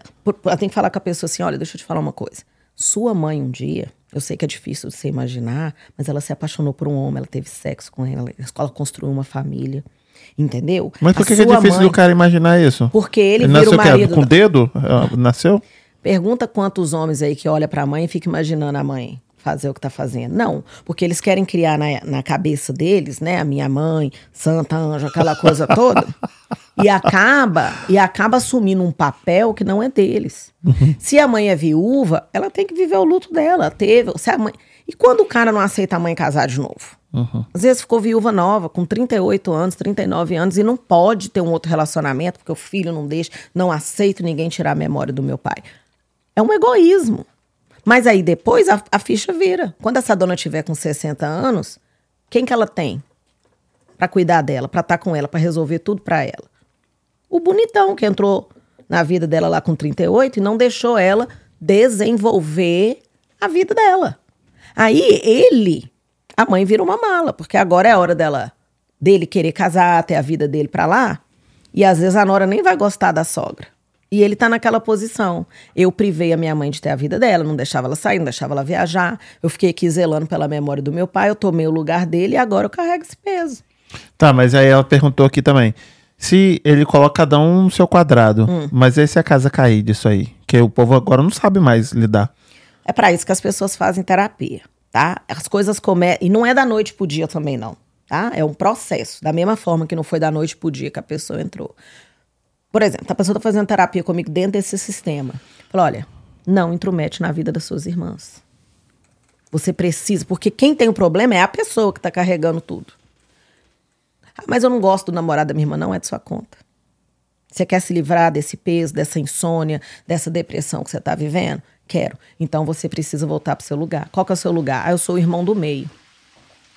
Entendeu? Libera. E a gente fala das frases sistêmicas. Então, o que, que eu faço com a pessoa? Você sabe que todo comportamento, para mudar, ele tem que virar um hábito. E para virar um hábito, são 21 dias. Às vezes tem 21 dias ali a pessoa lendo essas frases. Pai, eu sinto muito que eu tomei o seu lugar. Que eu me achei melhor do que você. Que eu me achei grande, suficiente para querer cuidar das minhas irmãs e da minha mãe. Eu te devolvo hoje a sua família. Eu te devolvo suas filhas. Eu te devolvo a sua esposa. E eu sinto muito se eu me sentir arrogante, soberbo, de achar que eu ia ter controle disso melhor do que você. Eu te aceito, que a gente não fala. Aí vai aparecer um negócio aqui, filho. Ó, aí, ó. Tá cagando o meu cenário. Aí, deixou um buraco aí, ó. Nossa senhora. Meu Deus. Veio aqui pra estragar tudo, hein, Kim? Então, na verdade, é quem tem que aceitar e reconhecer que tá na posição errado é o É constelado. Uhum. Então ele não tem que chegar lá, ó, mãe, a partir de hoje a senhora fica aí. Cuida de tudo, eu tô fora. Não. Agora você vai ter que fazer a caminha direitinho pra sua mãe deitar. É. A mãe vai falar assim, eu tô achando. Vai mesmo, mãe. Ó, você tá falando vai mesmo? Vai passear. Aqui, ó, vou até comprar uma passagem pra senhora ir com um grupo da terceira idade. Agora você vai soltar sua mãe. Tem esse negócio que só você que tem que ir na consulta, que você controla os remédios. Vai dar autonomia à dona. Vai ter uma festinha na casa, fulana quer trazer o namorado. Pode trazer. A irmã vai poder trazer o namorado, ué? Se a senhora deixou, a senhora é a dona da casa. Entendeu? Uhum. Porque às vezes a mãe não tinha nem autonomia com as irmãs. Entendi. Entendeu? E ele tá ali sobrecarregado, pesado, com um burnout no trabalho. Mas por Faz sentido, ele muita tá coisa, né? Totalmente fora do lugar. Mas aqui, eu quero te perguntar aquele negócio dos bonecos. Tem uns bonecos aí que você joga Tem. com os bonecos aí, você faz um negócio aí. Que aquele ali ficou meio estranho, né? Vou mentir pra você não, hein? Falei, daqui a pouco vai parecer que vai jogar uns búzios. Não, não tem nada a ver. Ó, eu fiz aqui uma constelação pra você sem boneco nenhum, te falando desse caso aqui. Hum. Sim, mas, eu se quero que as pessoas... Você aqui- tinha que ter trazido os bonecos, Pois hein, é, não Yolanda? sabia. A culpa é da sua produtora, porra. Essa produtora mequetrefe que você arruma pra Porra, eu falei a assim, a Yolanda vai trazer, vai levar os bonecos. Não falou nada comigo. Ah, Inclusive, ela não ia nem vir. Faltando os 45 minutos Meu do último Deus, tempo. Yolanda. Nossa senhora. Quatro horas pra trazer você aqui você faz desse jeito. Não, eu tô falando que você não me pediu o boneco. Eu tô falando que você não ia nem vir. Deixa ela, deixa ela com nós, deixa ela. Mas deixa eu te explicar aqui. Dentro, pra- só pra você entender. Suponhamos que esse exemplo que eu te dei aqui, eu tivesse aqui com. A gente chama de Fala campo. perto do, na frente do microfone. A gente chama de campo mórfico, porque eu, eu gosto de usar a constelação na água. Tem gente que usa com representantes. Vamos colocar um negócio na tela aqui, cê- aí, cê- só para o pessoal, sabe? Tá. Porque eu acho que as pessoas não estão entendendo. Kim, me empresta o, o, Mouse o teclado? o teclado e o mouse aqui, e aí coloca o picture in picture para mim. Na hora, ainda não, porque eu tenho que colocar aqui na tela. Me empresta aqui. O controle também, verdade.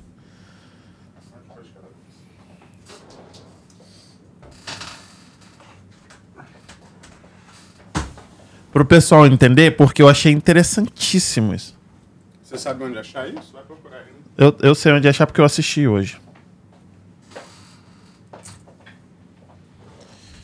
Pode deixar nela, Kim. Ela vai falando enquanto isso. Vai, vai explicando aí que eu vou, eu vou contextualizar. Então, se eu tivesse aqui agora, né? A gente chama de campo mórfico por causa da água. Tá? Ok? É você falando sobre isso e a sua própria energia. Então, eu colocaria aqui a mãe do rapaz, o pai do rapaz, as duas irmãs, o rapaz.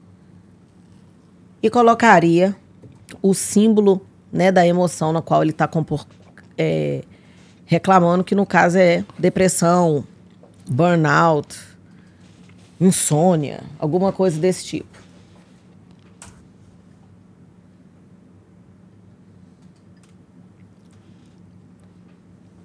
Quer ver? Cadê? Olha, se você achar aí. Não, a- calma, calma aí. Quer ver, ó? Constelação. Kim, pode colocar o picture in picture aqui pra mim. Familiar. Sistêmica, senão vai aparecer de representante. Não, quer ver, ó? Terapia, vamos ver se é esse aqui. Ahn, é dessa moça aqui que eu vi. Mas cadê o que ela É, fez? Não, outra na coisa. Ela fez um aqui. A primeira lá, não é não? Não, eu quero, eu quero o que eu vi ela, ela fa- fazendo. É porque eu não uso esse aqui. Mas pode ser. Deixa eu ver se no meu histórico aqui tá. Ah.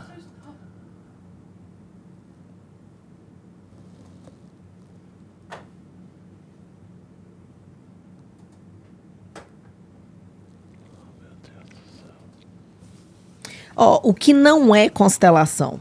Só pra você saber. Que outro, dia, outro dia a mulher ligou pra mim e falou comigo: Eu fiquei sabendo que você faz constelação. Você também joga búzios, põe tarô? Falei: Não. Faz mapa astral? Não. Por quê? Constelação não tem nada a ver. Não vai revelar futuro, não vai revelar número de loteria. Não é pra você saber, traga a pessoa amada em três dias. A constelação. Em poucas Aqui, ó. palavras, me fala o que te fez buscar a constelação familiar? Qual é o motivo? É... Sim. Fazer assim? E aí são esses bonequinhos aí, né? E aí. Todo mundo conseguindo ver aí, joga coraçãozinho quem tiver. Ela coloca o dedo. favor. É, eu faço na água porque eu não gosto que tenha nenhum tipo de Valéria, minha intervenção. um- um mas essa também é muito eficaz. Eu vou, eu vou tirar o som aqui, que aí você pode. Tá. É muito eficiente quando você faz presencial, porque a pessoa tá vendo. Quem está sendo constelado é quem guia. Ali, ó, o ela coloca o boneco. dedo assim, ó. É, mas é a menina que vai guiando ela. Agora, como eu faço online, eu faço na água. O boneco flutua. Você colocou no 3?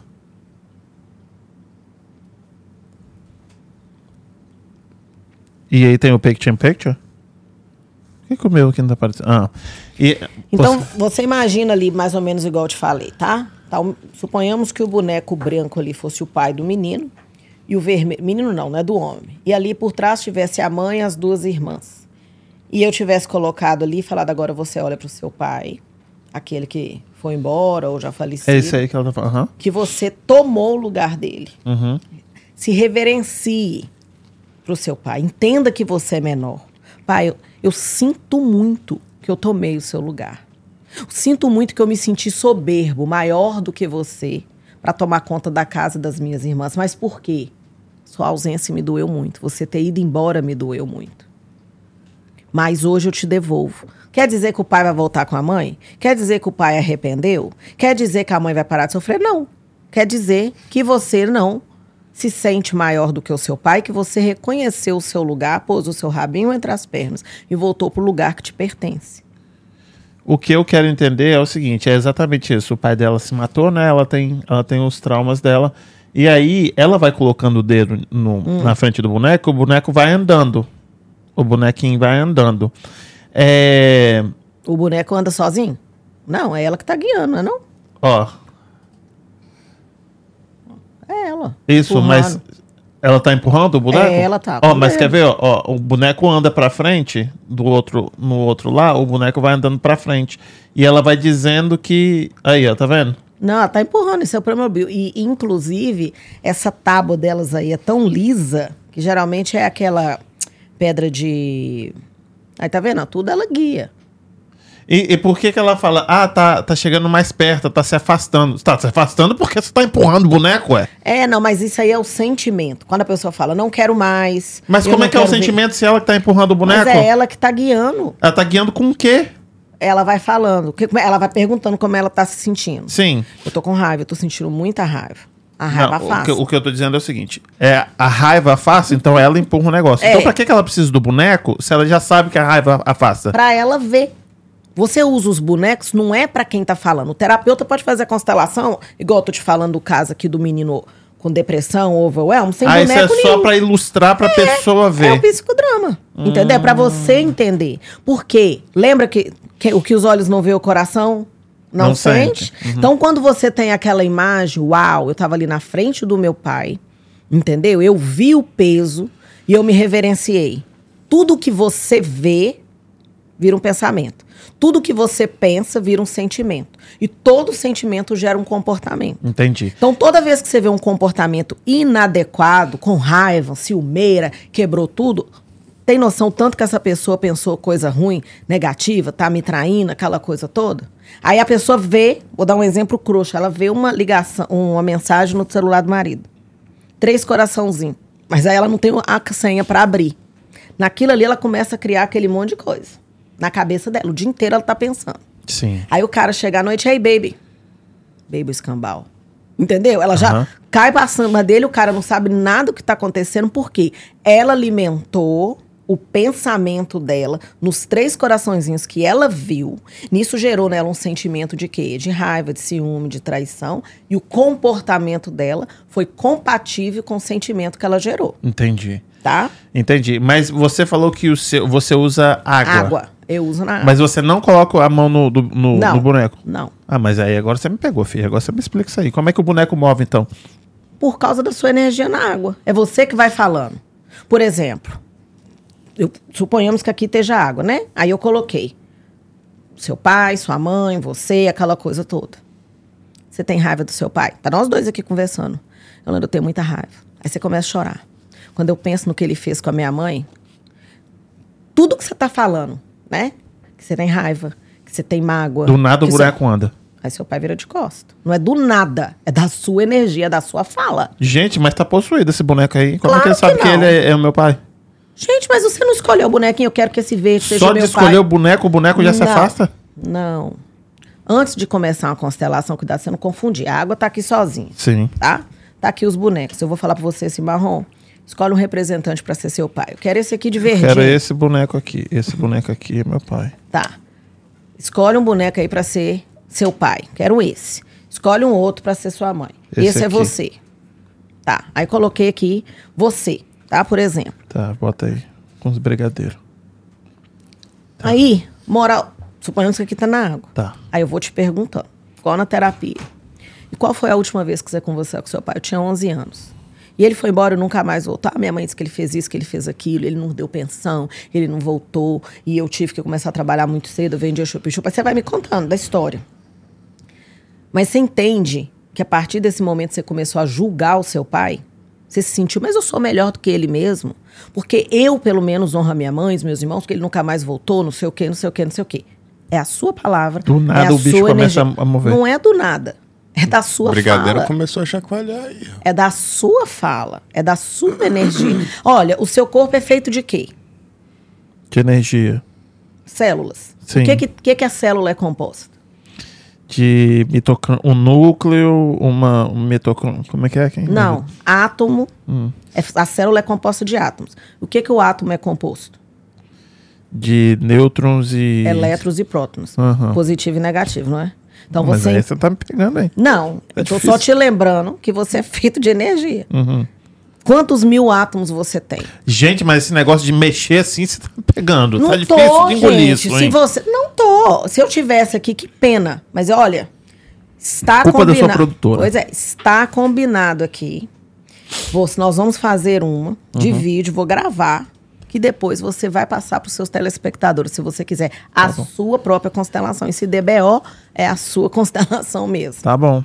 Porque a constelação, ela é, é- é- é- a única intenção dela é, é identificar bloqueios. Então, então vou traduzir, pessoal. A, a- o objetivo da constelação é pegar tudo que está debaixo do tapete e colocar a amostra para você saber quais são os problemas, quais são os gatilhos que você tem e ah, organizar isso aí. É. Tipo assim, agora eu tenho que tomar conta, agora eu tenho que resolver todos esses problemas.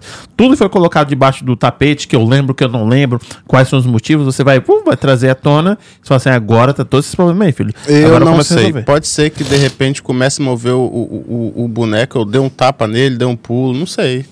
Não tem porquê. É, Mas não tem como mudar porque você vai estar vendo pela, pela tela. Ela faz. Na, na muito- verdade, de- deixa eu te Ah, explicar, deixa, deixa eu te dar um outro exemplo aqui, Ah. muito interessante para você entender.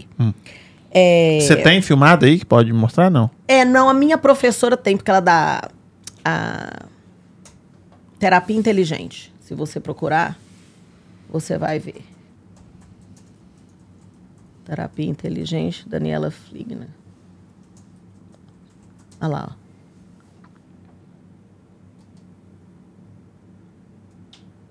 Agora vê se você acha aí dela alguma constelação.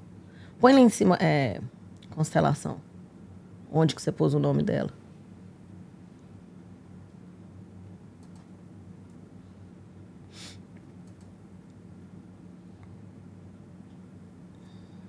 Dinheiro sistêmico, codependência. Não, aí, ó, novela- constel- aí, Tem aí. ali constelação familiar É aí também, mesmo. 44 Não, dedos, ó. novela da constelação. Põe lá, por favor.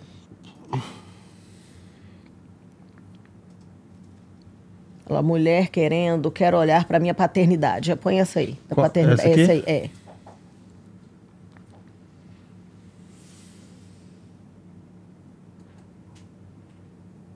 Ela também tá usando a mão ali, porque não é na água. Mas só para você e entender. Aí, meio que começa a voltar. Aí eu falei: o que, que aconteceu na sua adolescência? É, você nunca, você tem vontade de procurar seu pai? Como é que Tem algum na água? Ela falou assim: olha, meu pai morreu quando eu tinha 15 anos. Aí eu falei: por que, que eu tô perguntando? Eu falei: sua mãe casou de novo? Sim, casou. E teve uma filha que hoje tem 23 anos.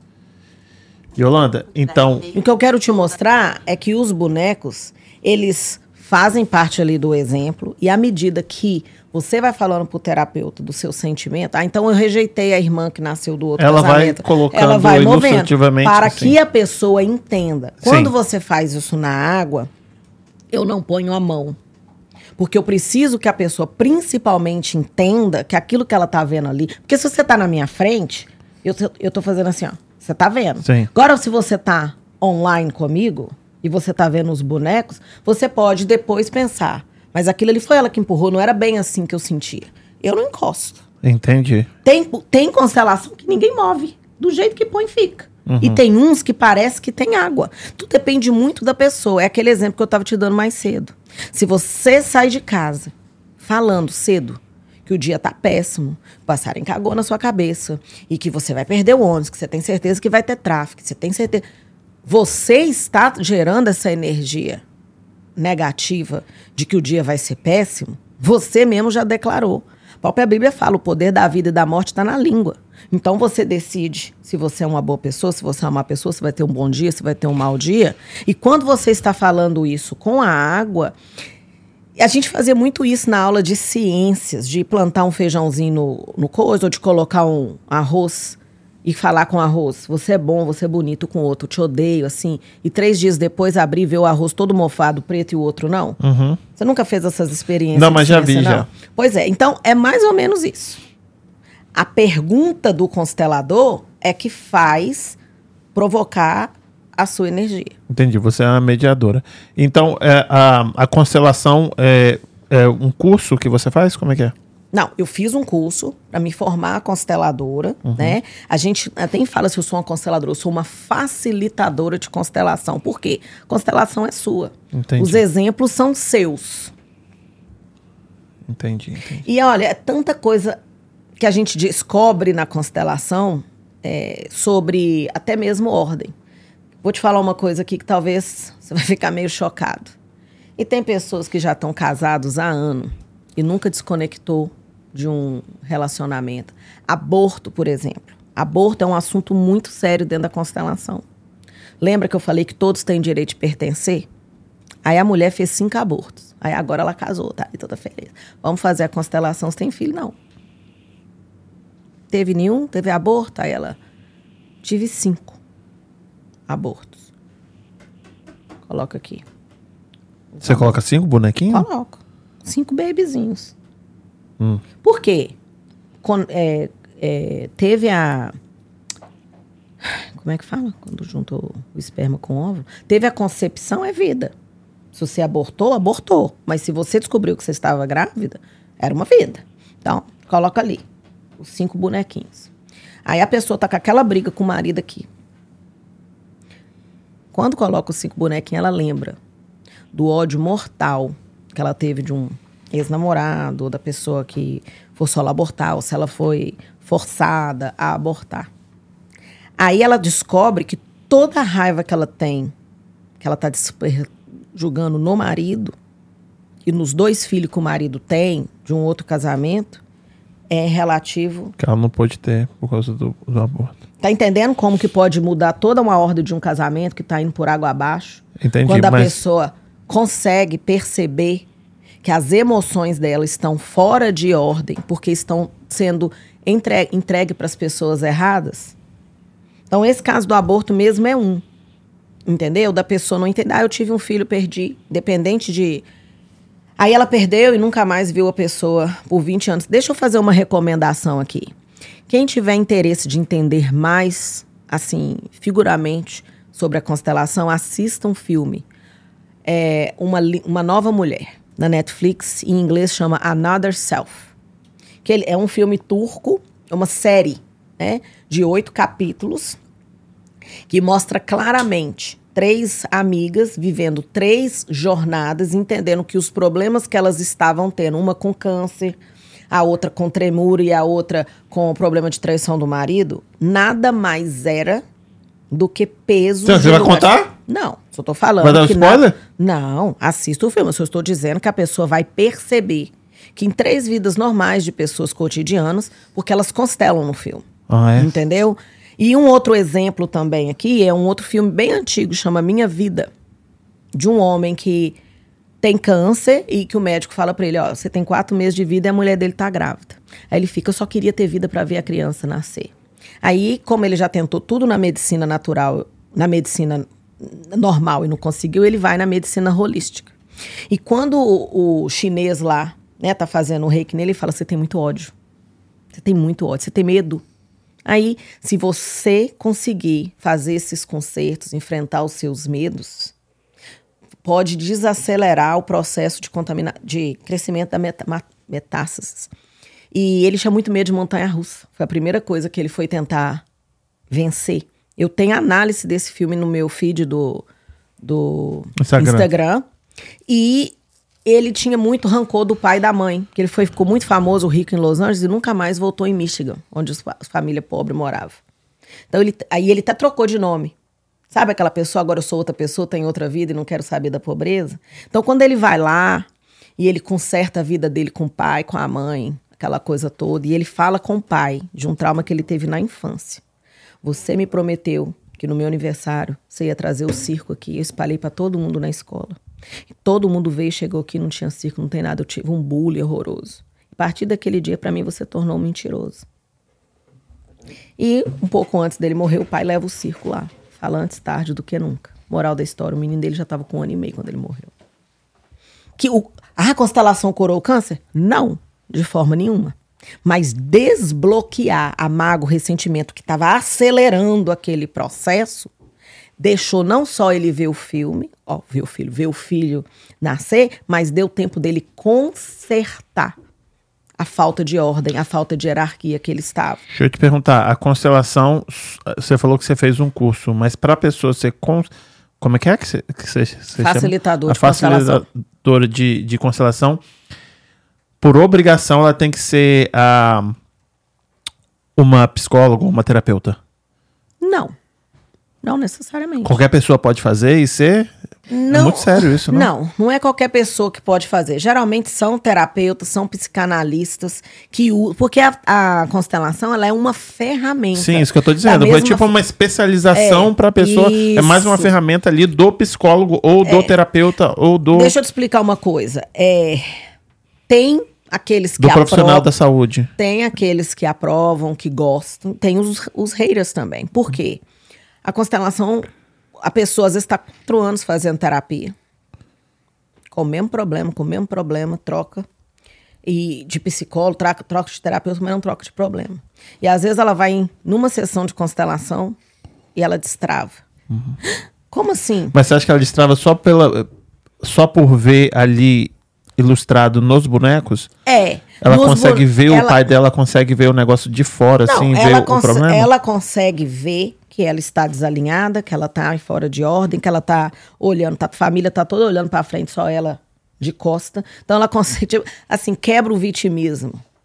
É ele mesmo, ninguém na minha família não gosta de ninguém. O que vai colocar lá, tá todo mundo virado para um lado, ela de costa. Só ela, contrária. Aí você fala, lírio dos vales, né? Alecrim dourado, só você é certo e erra, todo mundo né? é errado. Por isso que depois da constelação é indicado você trabalhar com isso. Porque você não fala, ok, agora eu sei essa informação, o que, é que eu faço com isso? Então é a terapia. Que vai, vai resolver Eu não sei se você sabe que a grande diferença entre é, terapia com psicólogo e, psico- e com psicoterapeuta são ferramentas. Uhum. Por exemplo, eu uso ferramenta de coach, porque eu sou master coach também pela Christian University. Uhum. Eu uso ferramenta de constelação. Eu uso hipnoterapia, porque eu também sou hipnoterapeuta. Ih, eu fui hipnotizado aqui, hein? Você foi? É? E, e resolveu? Você achou alguma coisa? Eu gostei. Tipo, aconteceu, foi verdade, mas não era pra resolver um problema. Aham. Era só pra, pra mostrar que realmente funciona. Pois é. Então, quer dizer, o processo, o resultado de uma terapia com psicoterapeuta tende a dar um resultado muito mais rápido. Entendeu? Vou fazer um corte aqui. Yolanda tá dizendo que as outras terapias não funcionam. Faz esse corte aí pra mim. Mentira! Mentira, gente. Não estou falando isso. Vocês não ouviram isso da minha boca. Mas tem pessoas que gostam do sistema tradicional. Você vai na terapia, você- não sei se você já fez com psicólogo, com psicoterapeuta. a- tem, ge- tem gente, vou falar um, um, um vulgo aqui. Tem gente que não quer resolver o problema. Ele só quer desabafar. Ele só quer um cúmplice. O psicanalista, ele trabalha a sua infância, a sua criança interior. Entendeu? Psicanalista, como é que você está se sentindo? Volta na sua infância. Porque a psicanálise é o entender do seu sistema. Não vai falar de sua avó, não vai falar do seu avô, não vai ninguém. Tá? O psicólogo vai falar da sua vida. Você chegou hoje, eu quero falar da minha esposa. Ok, amanhã você quer falar do seu trabalho. Depois da manhã, você quer falar de um, do seu irmão. Né? Depois, depois você quer falar com ela que você quer mudar de carreira. Não tem um sistema. Uma linha, né? Uma linha. O psicoterapeuta, não. Qual que é o seu problema? Olha, eu tô andando... O negócio é achar a, a, a raiz, a, a causa do negócio, pra poder resolver que dali agora você vai embora, filho. É. O psicoterapeuta que fica com o cliente um ano, ele mesmo pode procurar o psiquiatra. Porque ele tá com problema. É, não. Ele já vai pro psiquiatra já, Vai, né? porque o, psiqui, o psicoterapeuta... Quanto tempo demora então pra poder resolver um probleminha? Ué, depende da autorresponsabilidade Ah, cliente, entendi. Mas aí entendeu? se ele não tá se, né, tomando a, a- a- tipo, eu não estou vendo que eu tenho culpa aqui nesse nesse ambiente, você fala, não dá pra você, pode procurar outro profissional. Olha, eu falo. Sabe por que, que eu Você falo? não tá querendo resolver, você tá querendo co- colocar É, a culpa em você todo tá mundo, você não tá cúmplice, E você, eu falo, own você vai... own it. É, eu falo, olha, se eu tivesse só interessada no seu dinheiro, você podia vir me contar essa história. Eu já tive caso, assim, da pessoa ficar com raiva de mim. Na sexta sessão, eu falar pra ela, olha, você vem aqui, você fala desse homem o tempo todo. Tudo que a gente discute aqui, você faz ao contrário. Você não aplica o que tem que ser aplicado. Ah, mas eu fiquei com raiva, joguei o telefone, bateu na cabeça dele, cortou o cara, tomou três. Filha.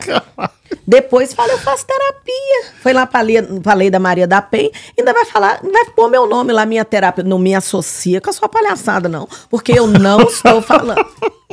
É. E tem pessoas que nitidamente você vê que ela precisa de uma ajuda, de um remédio.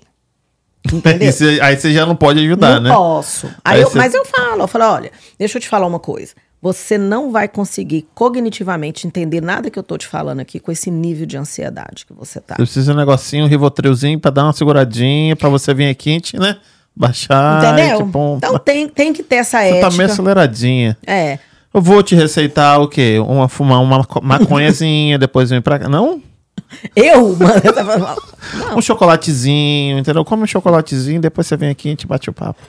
É, porque se eu quero resultado, olha, eu acredito que o melhor propaganda do seu trabalho são resultados Sim. efetivos. Entendeu? Então a pessoa tá ali desorientada, eu não acho que eu consigo, eu não consigo perdoar. Eu tenho uma cliente que eu acho muito bonitinha. Ela já tá, tava sete anos. Ela separou do marido. Sete anos que você falou que um ano tem que tomar não, medicamento. sete anos que ela sumiu com a filha e nunca mais procurou o pai Ó. da menina, tá? Recebe a pensão, mas não quero conversa. Ela começou a tratar comigo em outubro do ano passado. Eu fui explicando pra ela, falei, olha, não é sobre você, é sobre essa filha. Sua menina tem sete anos. Agora começou a perguntar do pai.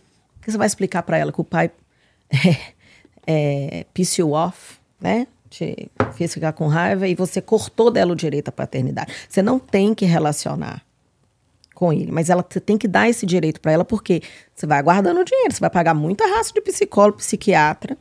Amanhã vai ver a filha aí toda deturpada porque você tirou o direito dela. Aí ela começou ano passado no Thanksgiving. A menina, feliz Thanksgiving, pai tirar foto e manda pro cara. Aí o cara, oh my God, que linda que você tá, não sei o quê. Aí no Natal a mesma coisa. Aí ele tá assim, eu posso ter o seu endereço pra mandar um presente pra menina? Moral da história, eles ainda não se viram. Mas o cara agora manda as coisas pra menina, a menina faz as coisas na escola. Eles estão caminhando.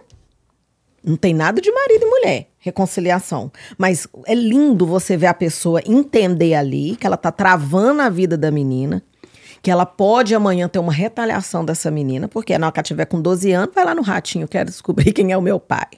Pai, minha mãe nunca me deixou, entendeu? E tomar raiva da mãe. Aí, Aí eu a mãe vai entrar num buraco, tipo, pra falar assim, eu fiz tudo por ela. É. E não sei o que, não sei o que, não sei porque que ela me odeia. tá entendendo? Sim, sim, sim. Tá parecendo aquelas dramas de novela da oito. Então eu fico muito feliz quando eu vejo Um resultado, né? É, tá, é o processo? Resolveu? Não. Mas é um caminho. É um tá, tá caminho. se tratando. Sabe por quê? Foi fazer a constelação, a menina de costa pra ela o tempo inteiro. Colada no pai. No seu caso, porque você faz esse que você não encosta, eu acredito que o boneco fique de costas pra pra ela e, e colada no pai. Porque se for esse de encostar, é a interpretação do profissional. Mas tudo bem, você tá indo lá pro profissional interpretar e te dar um veredito. Mas aí, se, se encostou e ficou de costas, assim, eu falo, hum, essa interpretação aí, não sei. É, mas quando você tá na frente da pessoa, você pode falar, para, continua. Porque é o seu sentimento, a pessoa vai perguntando. E essa raiva te afasta do seu pai? Sim, muito. Mas é muita raiva? Sim, muito. Ela vai, entendi. Entendeu? Ela vai de acordo Acabou. com o que ela é, fala. com que, quem, quem guia.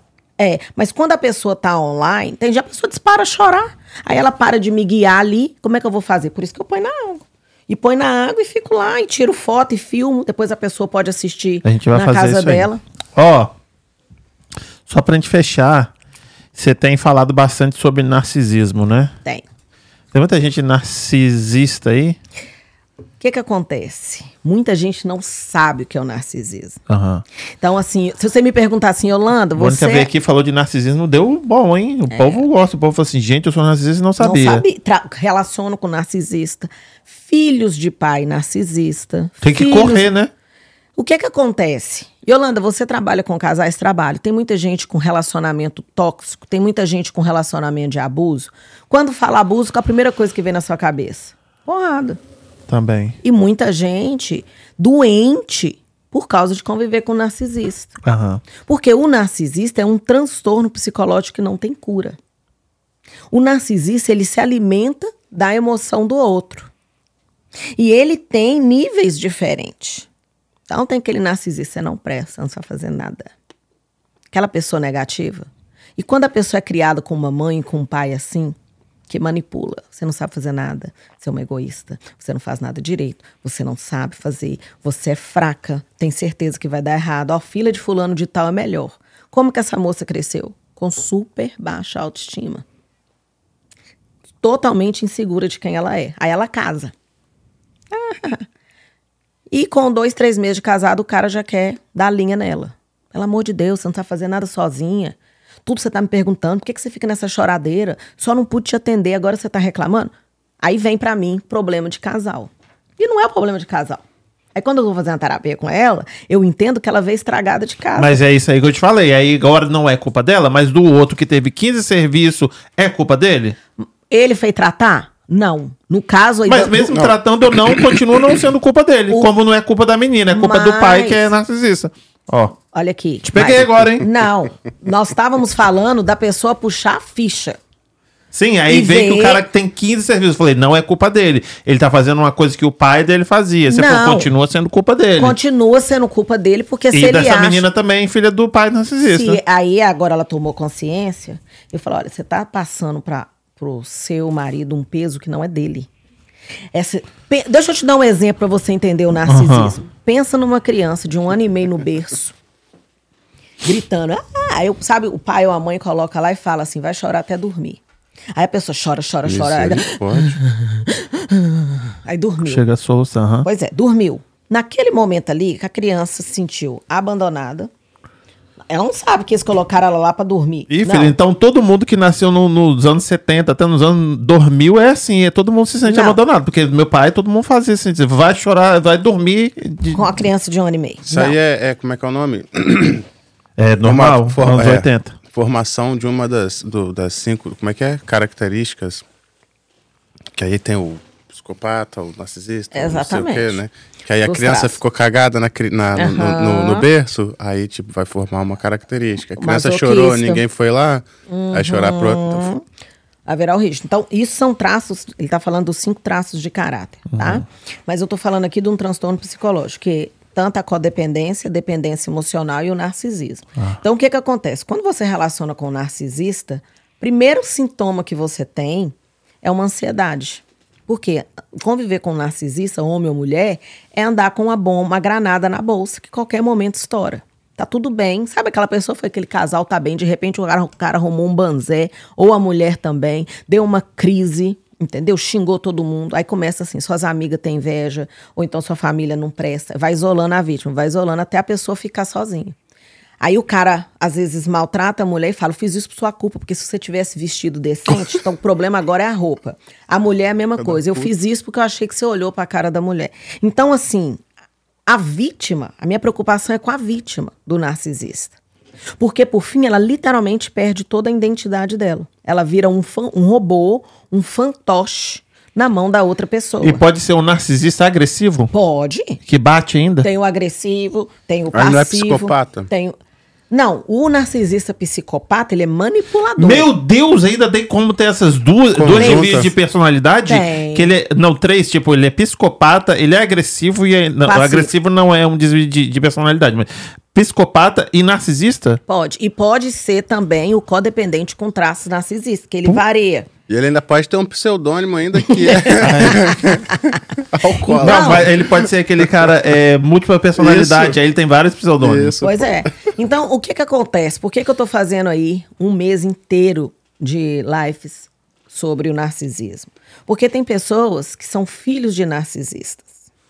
E essas pessoas que são filhos de narcisistas, elas entendem, eu nunca consegui agradar meus pais. Eu não sou boa o suficiente. Então, elas se tornam vítimas da dependência emocional. Então, quando elas não estão no vício, seja ele qual for, para suprir esse buraco, elas pulam de cama em cama ou de galho em galho, entendeu? Porque elas estão procurando a si. Não é em outras pessoas, em outros braços. Nossa, isso é complicado. Deixa eu só perguntar pra, realmente pra gente, pra gente fechar. É, quando a criança, vamos dizer, faz um. O meu sobrinho. Vamos dizer, ele vem Por aqui que, que para tem que ser meu sobrinho, né? Meu sobrinho. Vem aqui. É... Arthur tá com, com o quê? Seis anos, né? Seis anos. Meu sobrinho de seis anos. Tio, vou fazer um desenho. Você faz um desenho meu. Ficou horrível. Não aconteceu, tô dizendo. Ficou horrível. Eu falo, tá bonito. Tá bonito. Eu deveria falar que tá bonito ou eu deveria falar que tá feio? Que tá bonito, of course. Deixa eu te explicar essa daí. Fala, explica. O lúdico da criança é gigantescamente maior do que o nosso. Por Sim. isso, se você pedir para uma criança nessa idade, geralmente, para fazer um desenho, ele não vai fazer igual se você pedir para uma pessoa de 15 anos, uma pessoa que tem uma consciência maior. Se você falar para ele, desenha para mim uma casa, um avião, é a, a pessoa de 15 anos, ele vai tentar falar, mas não vou conseguir fazer isso daqui. Sim. Ele facilmente vai pegar e vai fazer, ó, aqui, ó, um avião. Ali ele tá vendo. o Exatamente. O. Ele lúdico dele é, é gigantescamente maior do que o seu. Mas eu então, tô dizendo, ele, tô dizendo que ele vai falar assim, não, ficou feio, tio. Porque aí ele vamos vai- dizer que ele tem essa essa essa senso. essa percepção. Isso. Aí ele fala, tá feio, tio. Eu não, tá lindo, mas ele sabe que não, não ficou tipo aquilo tudo. É, aí, mas não, mas ficou. Aí eu deveria falar assim, não, realmente não tá lá essas coisas. Ou eu deveria falar assim, não, pô, tá lindo pra poder Olha, incentivar. sua intenção. olha o reflexo do negócio. Aí se ele falar, você falar assim, não, esse negócio tá feio, ele vai falar, então faz pra eu ver. Não, eu falo, eu também não sei, vai ficar uma bosta. eu vou falar Entende? Mas essa, geral, esse geralmente Puxei é o... você. Isso, essa, esse é a comparação dele é o, é o seu, do tipo, você não tá vendo isso daqui? Não, fala, então faz, que eu quero ver como é. Mas a ideia é falar ou não falar? Se ele Que te é bonito? Se Ah. ele te falou que tá, fez pra você e te perguntou se tá bonito, você vai falar que tá. Por quê? É a percepção dele. Você tem que olhar a intenção. Ele tá vendo o avião ali, porque quando ele desenhou aquele círculo que não tem nada a ver com o avião, ele estava imaginando o avião. Você não tem a mentalidade nem a visão de uma criança de seis anos. Tá, vamos falar um menino de Ah, 10 anos ó, então, gente. mas Vocês eu não estão falar entendendo. Ele- Acabou o, o, Eu entendi o lúdico. tá Agora é tipo, ele sabe que não tá bonito. Gente, E aí eu incentivo a criança, tipo, A- continua, tá lindo. você pode Ele até sempre fa- ganha medalha ou eu falo pra ele que ele perdeu? Exatamente. Não, ele nunca perde, ele pode melhorar. Então todas as crianças ganham medalha. Sempre. ah, não. Porra, isso é porra. Deixa não. eu te explicar o Porque porquê. Quando perde, perde. Quando ganha, ganha. Gente, mas desenho. não- Agora, se for um jogo de dama, ele perdeu, ele perdeu. você tô- não vai fingir ah, que isso que eu tô ganhou. falando, igual os meninos competindo de É, esporte. é, sabe? é. Todos são ganhadores, Não, porra, todos são não. ganhadores. Não, você tem que aprender a perder. Agora, desenho é uma coisa é, é, sinestésica. Então, tipo assim, vai depender muito do ponto de vista. Eu desenho péssimo. Então, qualquer pessoa que fizer uma bolinha tá melhor do que o meu. Não, no meu caso também. Entendeu? Minha então, sobrinha. ela desenha bem? Não, é, massinha, né? Uhum. Brincando com massinha. Um negócio como é, é difícil de entender. E ela tava fazendo boneco de massinha e ela falava, poxa, ficou muito feio. Eu não consigo fazer o boneco ficar bonitinho. Eu queria fazer um boneco bonitinho pra eu poder cuidar dele. E eu- o meu primo, ele é muito bom com arte, né? E ele foi e fez pra ela, viu que ela tava triste ali sem conseguir, fez pra ela uma Você tartaruguinha. falou sua sobrinha, eu falei, quem é sua sobrinha? Maria Luísa, filha Ah. do Júnior. Ah, Ok. E aí fez uma tartaruguinha pra ela. Ela, ah, tartaruguinha pra mim, pai, gostei da minha. Ah, obrigado pela minha tartaruguinha. Botou no chão e pá! Na hora. A mesma hora. Foi, é impossível de entender o, o, o que, o que que vai... A próxima reação, igual você falou, é a caixinha de surpresa. Ah, você não sim. sabe o que, que é, entende? Se você vai falar, ah, que lindo, vai falar, tipo, não, é uma bosta. Não, não tem como você saber o, o, o próximo Quando passo. você vai selecionar algo que cada um tem um gosto, o que tá muito doce pra você pode não estar tá pro outro. É verdade. Agora, quando é um jogo de dama, ou, ou um jogo aqui de Uno, o menino perdeu, ele perdeu. Ele tem que Perdeu. aprender a É, entender. aí. não, você fez errado. Agora, o desenho É subjetivo. é subjetivo. Você não, Não, pode falar entendi. tá feio, tá ruim. Porque você pode desmoralizar ali a pessoa, o dom dela. Por exemplo, eu canto péssimo. Uhum. Entendeu? O meu filho canta lindo. Mãe, mas eu vou te ensinar, você vai cantar melhor. Eu falo, meu filho, pelo amor de Deus. Porque ele quer me agradar como mãe. Aham. Não, mãe, mas assim, coitado, ele mesmo tampou o ouvido. Você vai cantar no seu chuveiro. Porque você canta péssimo. Então, tipo assim, é, é, a gente quando ama alguém, você não quer desmoralizar. Mas o narcisista não ama ninguém, não ama nem ele mesmo. Ele se fecha pro amor quando ele se sente ali abandonado e lesado. Engraçado que é o mesmo procedimento do codependente. Só que o codependente, ele aprende assim: eu vou fazer de tudo para você me amar. E o narcisista, eu vou fazer de tudo para destruir o, o amor em você.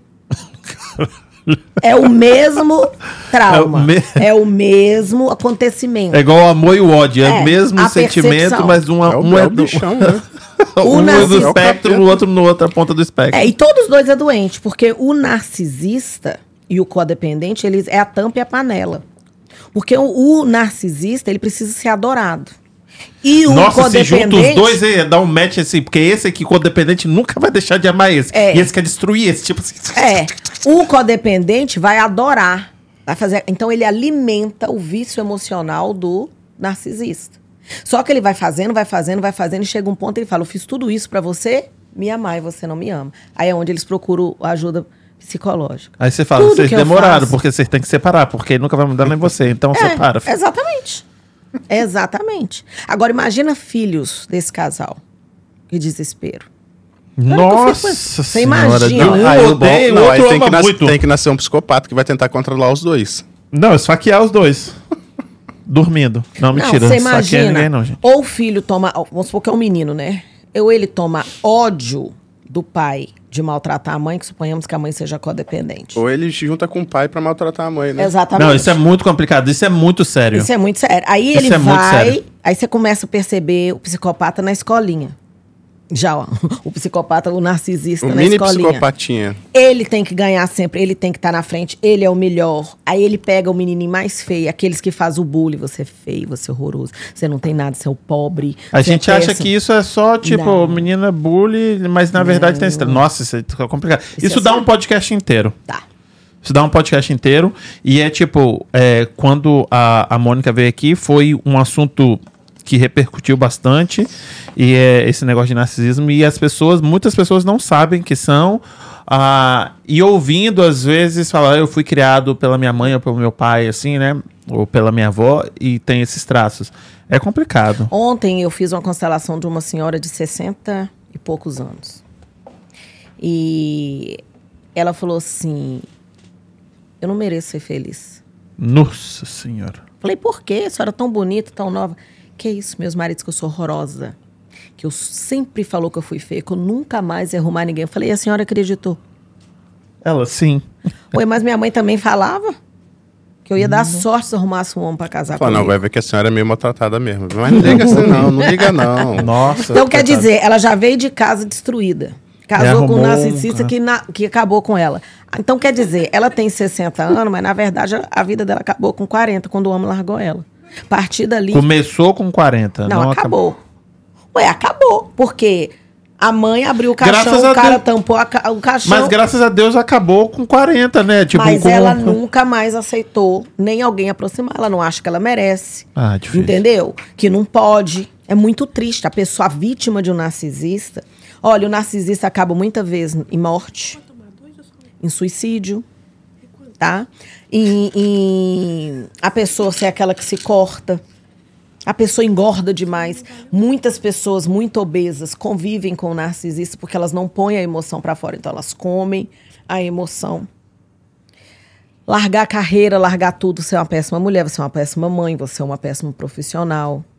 Por isso que eu faço isso com você. Você não me elogia. Nada que a pessoa faça é bom. Suficiente, né? Entendeu? Então fica aquela goteira. Mas o meu foco nas, no- nas minhas lives de narcisismo é que a pessoa que é a vítima do narcisismo entenda que ela não tá com ansiedade, que ela não tá com depressão, que ela não tá se cortando à toa. Ela é só a vítima. Ela, que ela é vítima. Existe um filme da Jennifer Lopes que chama Enough.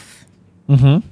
E um outro que da Julia Roberts que chama Dormindo com o Inimigo. Nossa, esse aí, esse é A incrível. mulher é, mas esse aí é tipo a deixar, nadar. deixar a, a toalha do, do banheiro. Nossa, lembra dessa cena? lembra? Ela tomou-lhe já uma coça ali. Aí ela- você vê que ela teve que aprender a nadar. Pra sair fora de um narcisista, você tem que ter um plano de fuga. e esse Enough aí da Jennifer Love, ela aprende a box. Lutar. Box. Entendeu? Maravilhoso, e tem um, E tem um outro também, um terceiro, que chama The Perfect Guy. Sabe? Que o cara, o perfeito. A mulher, ela teve que fazer curso de tiro e foi só matando ele pra ficar livre. Pô na polícia toda, ele matou o namorado, ele matou a vizinha do beijo, ele matou o gato dela, ele punha câmera em tudo. Tem um, troca- tem um que é, é- que não é de narcisismo, mas é muito bom também, que é de Estocolmo. Uhum. Já viu? A menina, o cara, ela, ele tranca ela dentro de casa. Muito bom, muito bom esse filme. E aí, na hora que ela consegue fugir, ela volta pra ele. Apaixonou por ele, né? Um- uma série aí de narcisismo, pra você entender, é aquela Maid. Sabe qual que é? A mulher house clean, ela vai ah, tentar no sim, sim, com a filha, com, com, com É. o filho dela, que ela é mãe solteira. É. Sim. Mãe solteira não, mãe do, do filho do cara, né? Aí Eu, filha- eu não assisti, minha, minha esposa, ela, ela limpa a casa, a moça, né? Uhum. É, eu, eu não assisti, minha esposa assistiu. E, e tem uma cena muito interessante, que assim que ela foge, ela vai entrar no sistema, a mulher fala assim, ah, eu sei mulheres igual você. Vem cá pedir ajuda, com três semanas você está voltando pra ele. É para as pessoas entenderem que não é uma coisa simples sair de um narcisista. Aí com muita luta, machucada, ela saiu. Quando ele achou ela, a conversa dele é assim, a nossa família. Nossa Filha filha, puta, né? você vai tirar de tudo isso, lembra? Aí quando você vai ver, o cara mora num trailer. Tá igual o desenho lúdico aqui. Acho que ela imaginava aquele, né, nossa família, nossa casa. Olha, eu parei de beber. Larguei a droga, tudo pra ser um pai melhor e um marido melhor pra você. Vocês são tudo que eu tenho. Ela já estava bem, já tinha o schedule dela de casa, já estava com o carro, a filha estudando. Ela largou tudo. Sabe quando ela percebeu que ele era doente? Que ela escrevia, ela conseguiu ser aceita numa Você de universidade. novo fa Sorry. conta- fa- dando um spoiler. Pô, Yolanda, toda coisa você vai dar um spoiler, velho. Gente, Pra quem gosta de filme, isso aí é um sacrilégio. Gente, sorry. É porque eu também tenho essa análise. Você sabe que eu tenho um, um programa que chama React. Coach Flix. Coach Flix? É, duas vezes no mês. Eu falo sobre filmes também. Pois é. Essa semana eu fiz desse filme aí. na- Baleia? Você fez baleia? Não, eu fiz o Faraway. Unir uma ilha bem distante, pra falar de identidade. Você tem que assistir a baleia. O cara tem 300 e poucos pounds. Você não viu, não? Ele ganhou o Oscar, o cara. Não. Maravilhoso. Ele, Eu tô fazendo agora só de filme de narcisismo. Porque eu, como eu tô fazendo essa série de narcisismo. ele come tudo. Ele come, come, come. Ele é muito gordo, muito, muito, muito gordão. Hum. O cara ganhou o Oscar agora. Maravilhoso o filme. Maravilhoso, sim. Eu quis assistir ontem, minha esposa não quis. Eu só vi trailers e pedaços, né? Esse Tem do que Alpatino é bom? Hã? Esse do Alpatino é bom? Qual que é do Al Que é Pacino? do Frank, não sei. A guerra? Frank Sinatra. Não, não sei É, esse, não. E esse do, do, do, do- dos pretos que vai comprando a casa e aí junta com outro preto Esse que é bom, compra em esse nome é do bom. branco. Como é que é o nome desse? Lá em, esse aí lá em Banker. Esse é lá em, no Texas. É. Não vi, não. Agora deixa eu te falar um outro que eu usei pra constelação também, chama Strux, que são os excluídos, que fala dessa exclusão, mas é exclusão de raça. Sabe, a mulher é mestiça e ela é casada com negros, tem os filhos negros, e ela não aceita estar no bairro de negro no meio dos negros. Então um dia ela acorda doidona lá e vaza. Larga todos pra trás, depois casa com branca, aquela pessoa não tem o passado. Assisti, caralho, assisti assistiu? muito bom. Isso é exclusão. Assisti muito bom. E aí, sabe o que ela faz? Esse eu vou contar porque ninguém vai ver esse filme. Porque não é um filme tão famoso. O que, que ela faz no final? Beijo, deixa todo mundo. Deixa os filhos pretos, deixa os filhos não pretos, tudo, tudo pra trás. Porque você vê que o problema, o bloqueio é onde? Com ela. Nossa, ela pegou Não ali, era- ó, vazou com o motoboy. Não era uma questão de cor. Na hora que eu assisti esse filme, eu falei, caralho, ela mandou todo mundo a merda. E Exatamente. vazou de novo. e vai casar de novo. É. Cara, esse filme é muito bom. Excluídos. Ele fala dessa primeira lei da constelação. Quando você exclui uma raça, ela achou que o problema era excluir os negros. Foi juntar com o branco. Entendeu? Lá no branco, punha peruca, aquela coisa toda, Gente, ela não vocês se estão encaixava. falando- Vocês estão falando do filme que só vocês conhecem. É verdade. Desculpa. Olha, quanto tempo você acha que deu? Não tem nem ideia. Chuta. Uma hora, uma hora e meia? Quanto tempo aí, Kim? Duas horas e dez. Ó, Deus Bárbara, eu consegui ver aqui um comentário aqui, ó. A Marise meteu aqui, ó. Nem acredito que Holanda veio de Fall River e nem fez uma tarde de atendimento. Toma. É, viu? Tem Eu gente chateada. fazendo- Tem gente chateada com você. Em abril estarei aqui de novo, dia 20. Marca, manda no direct. Na verdade, não tem nem tempo de abrir a agenda, porque as pessoas marcam antes, Nossa, então quando eu venho... você. Tá Mas não é. No topo, olha. Mas não é, é porque a própria pessoa que vem, ah, semana, mês que vem que você vai vir, eu quero que você faça com a minha cunhada, com o meu cunhado. Aí quando eu venho, eu já tô com o negócio marcado. Entendi. Olha, eu queria agradecer a todo mundo que apareceu por aqui. Um beijo pra vocês. Se inscreve no canal. E outra, outra coisa, quero agradecer ao Douglas de Almeida, que tá sempre com a gente, super parceiro. Tá procurando ah, comprar a casa? Primeira pessoa que você procura, Douglas de Almeida, loan officer. O cara que vai puxar sua capivara e vai ver quanto você pode gastar e, que- e se você pode gastar. Com essa informação, você leva para um agente que vai achar a casa para você. Às vezes você fala assim: não, ah, eu trabalho, minha esposa trabalha, eu sou dono de companhia, eu quero uma casa de 800 mil. Na hora que você vai ver, você pode comprar uma casa de 250. Entendeu? E aí, se você não tiver essa informação, se você for no agente, ele, ele não vai te atender. Ele vai falar: eu tenho que saber se você é aprovado, quanto vo- você pode gastar. Douglas de Almeida, quem vai colocar o QR Code dele aqui em cima, se estiver vendo pela televisão ou tablet, coloca o seu celular, que vai levar para a informação dele, ou na descrição desse eh, episódio. O Kim colocou o, o seu arroba durante a, a, a live de hoje e tá na descrição do episódio também o seu arroba. Como que a galera te acha? Instagram. É, é o jeito mais fácil de, de entrar em contato com você. No Instagram, na bio do meu Instagram, tem lá atendimento online. Hum, entendi. Aí você clica e entra em contato comigo. Hoje eu faço três tipos de atendimento: autoconhecimento e Yolanda. fa- Pegando o gancho aqui do que ele falou de comprar casa, gente, olha como o autoconhecimento é importante. Você assume que você pode comprar uma casa de 800. Até você entender quais são as regras, como que funciona, e de repente você pode comprar de 2 milhões, e de repente você só pode comprar de 250, ou de repente você não pode comprar nenhuma, porque você não encaixa nas regras. E assim é a nossa vida. Então, quando a pessoa fala, Yolanda, tô com muito problema da minha identidade, tô tendo uma dualidade, quero fazer um processo de autoconhecimento. São só seis sessões. Mas é perfil comportamental, análise de traços de caráter, análise do SIMS, esse que eu te falei, que é pra pré-nup, o mediador. Você faz a alinhamento do tempo, né, dos, dos 12 primeiros anos da, da sua vida, entende sua linguagem de amor, quer dizer, acaba que você fica tendo ali o seu mapinha, que quando você vai relacionar com o trabalho ou com o seu parceiro, você conhece os seus limites. E você sabe quando é que você está passando dele. Então, o autoconhecimento é tudo para tudo na vida. Eu faço a constelação sozinha e eu faço o processo de terapia que inclui a constelação dentro. Deixa eu te perguntar, valores, pode falar valor? Vamos falar caraminguês. Olha, depende muito, porque se a pessoa quer fazer um processo isolado, eu não faço. Você sabe por que, que eu não faço? Porque ela vai Porque ela sair, vai sair lá, vai sair tá aquela completa. informação, o que, que eu faço com É, isso? Depois não, fica entendi. falando do profissional. Tá, mas cada- Isso aí nem tem preço. É, cada, cada ah, sessão é quanto? Pode falar? Cento, 125 dólares. Eu que é uma hora? 40 minutos? Quase duas. Quase 90, duas. É, é 90 minutos no mínimo, mas como tem que fazer atividade. Outra coisa, psicoterapia tem dever de casa. Né? Então a gente está sempre fazendo o dever de casa, cumprindo tarefa. É Você falou 120? cinco. 125. Isso. Entendi. Não achei caro, não. Ahn, queria te agradecer sua presença. Passou para mim, passou muito rápido. Eu ficaria aqui mais cinco horas, fácil. Você fala muito bem, então você leva maravilhosamente bem. E eu o de... homem da cobra. Hã? Fala igual o homem da cobra. Não, muito bom, muito bom. Gostei demais. Gostei demais. É um assunto que eu me interesso e, e é isso. Obrigado pela sua presença. E temos que marcar outras vezes para poder falar só certeza. sobre, sobre é, narcisismo. Não sei. Temos que fazer alguma Vamos coisa. marcar. Você já sabe que eu venho aqui todo mês. Uma Só não vem em no Fall mês. River, né? Porque estão falando aqui que você não vem em Fall River, né? Mas tá Pro- tudo bem. Fala isso. Marcar uns quatro atendimentos, eu venho. É. Atendo os quatro aqui. E a próxima vez faço questão de te dar a constelação. Porque é muito bom você mesmo vivenciar, Acho legal. entendeu? É isso aí. Gente, obrigado pela presença de vocês. Se inscreve no canal, deixa o like, segue Yolanda lá. E é isso. Boa noite.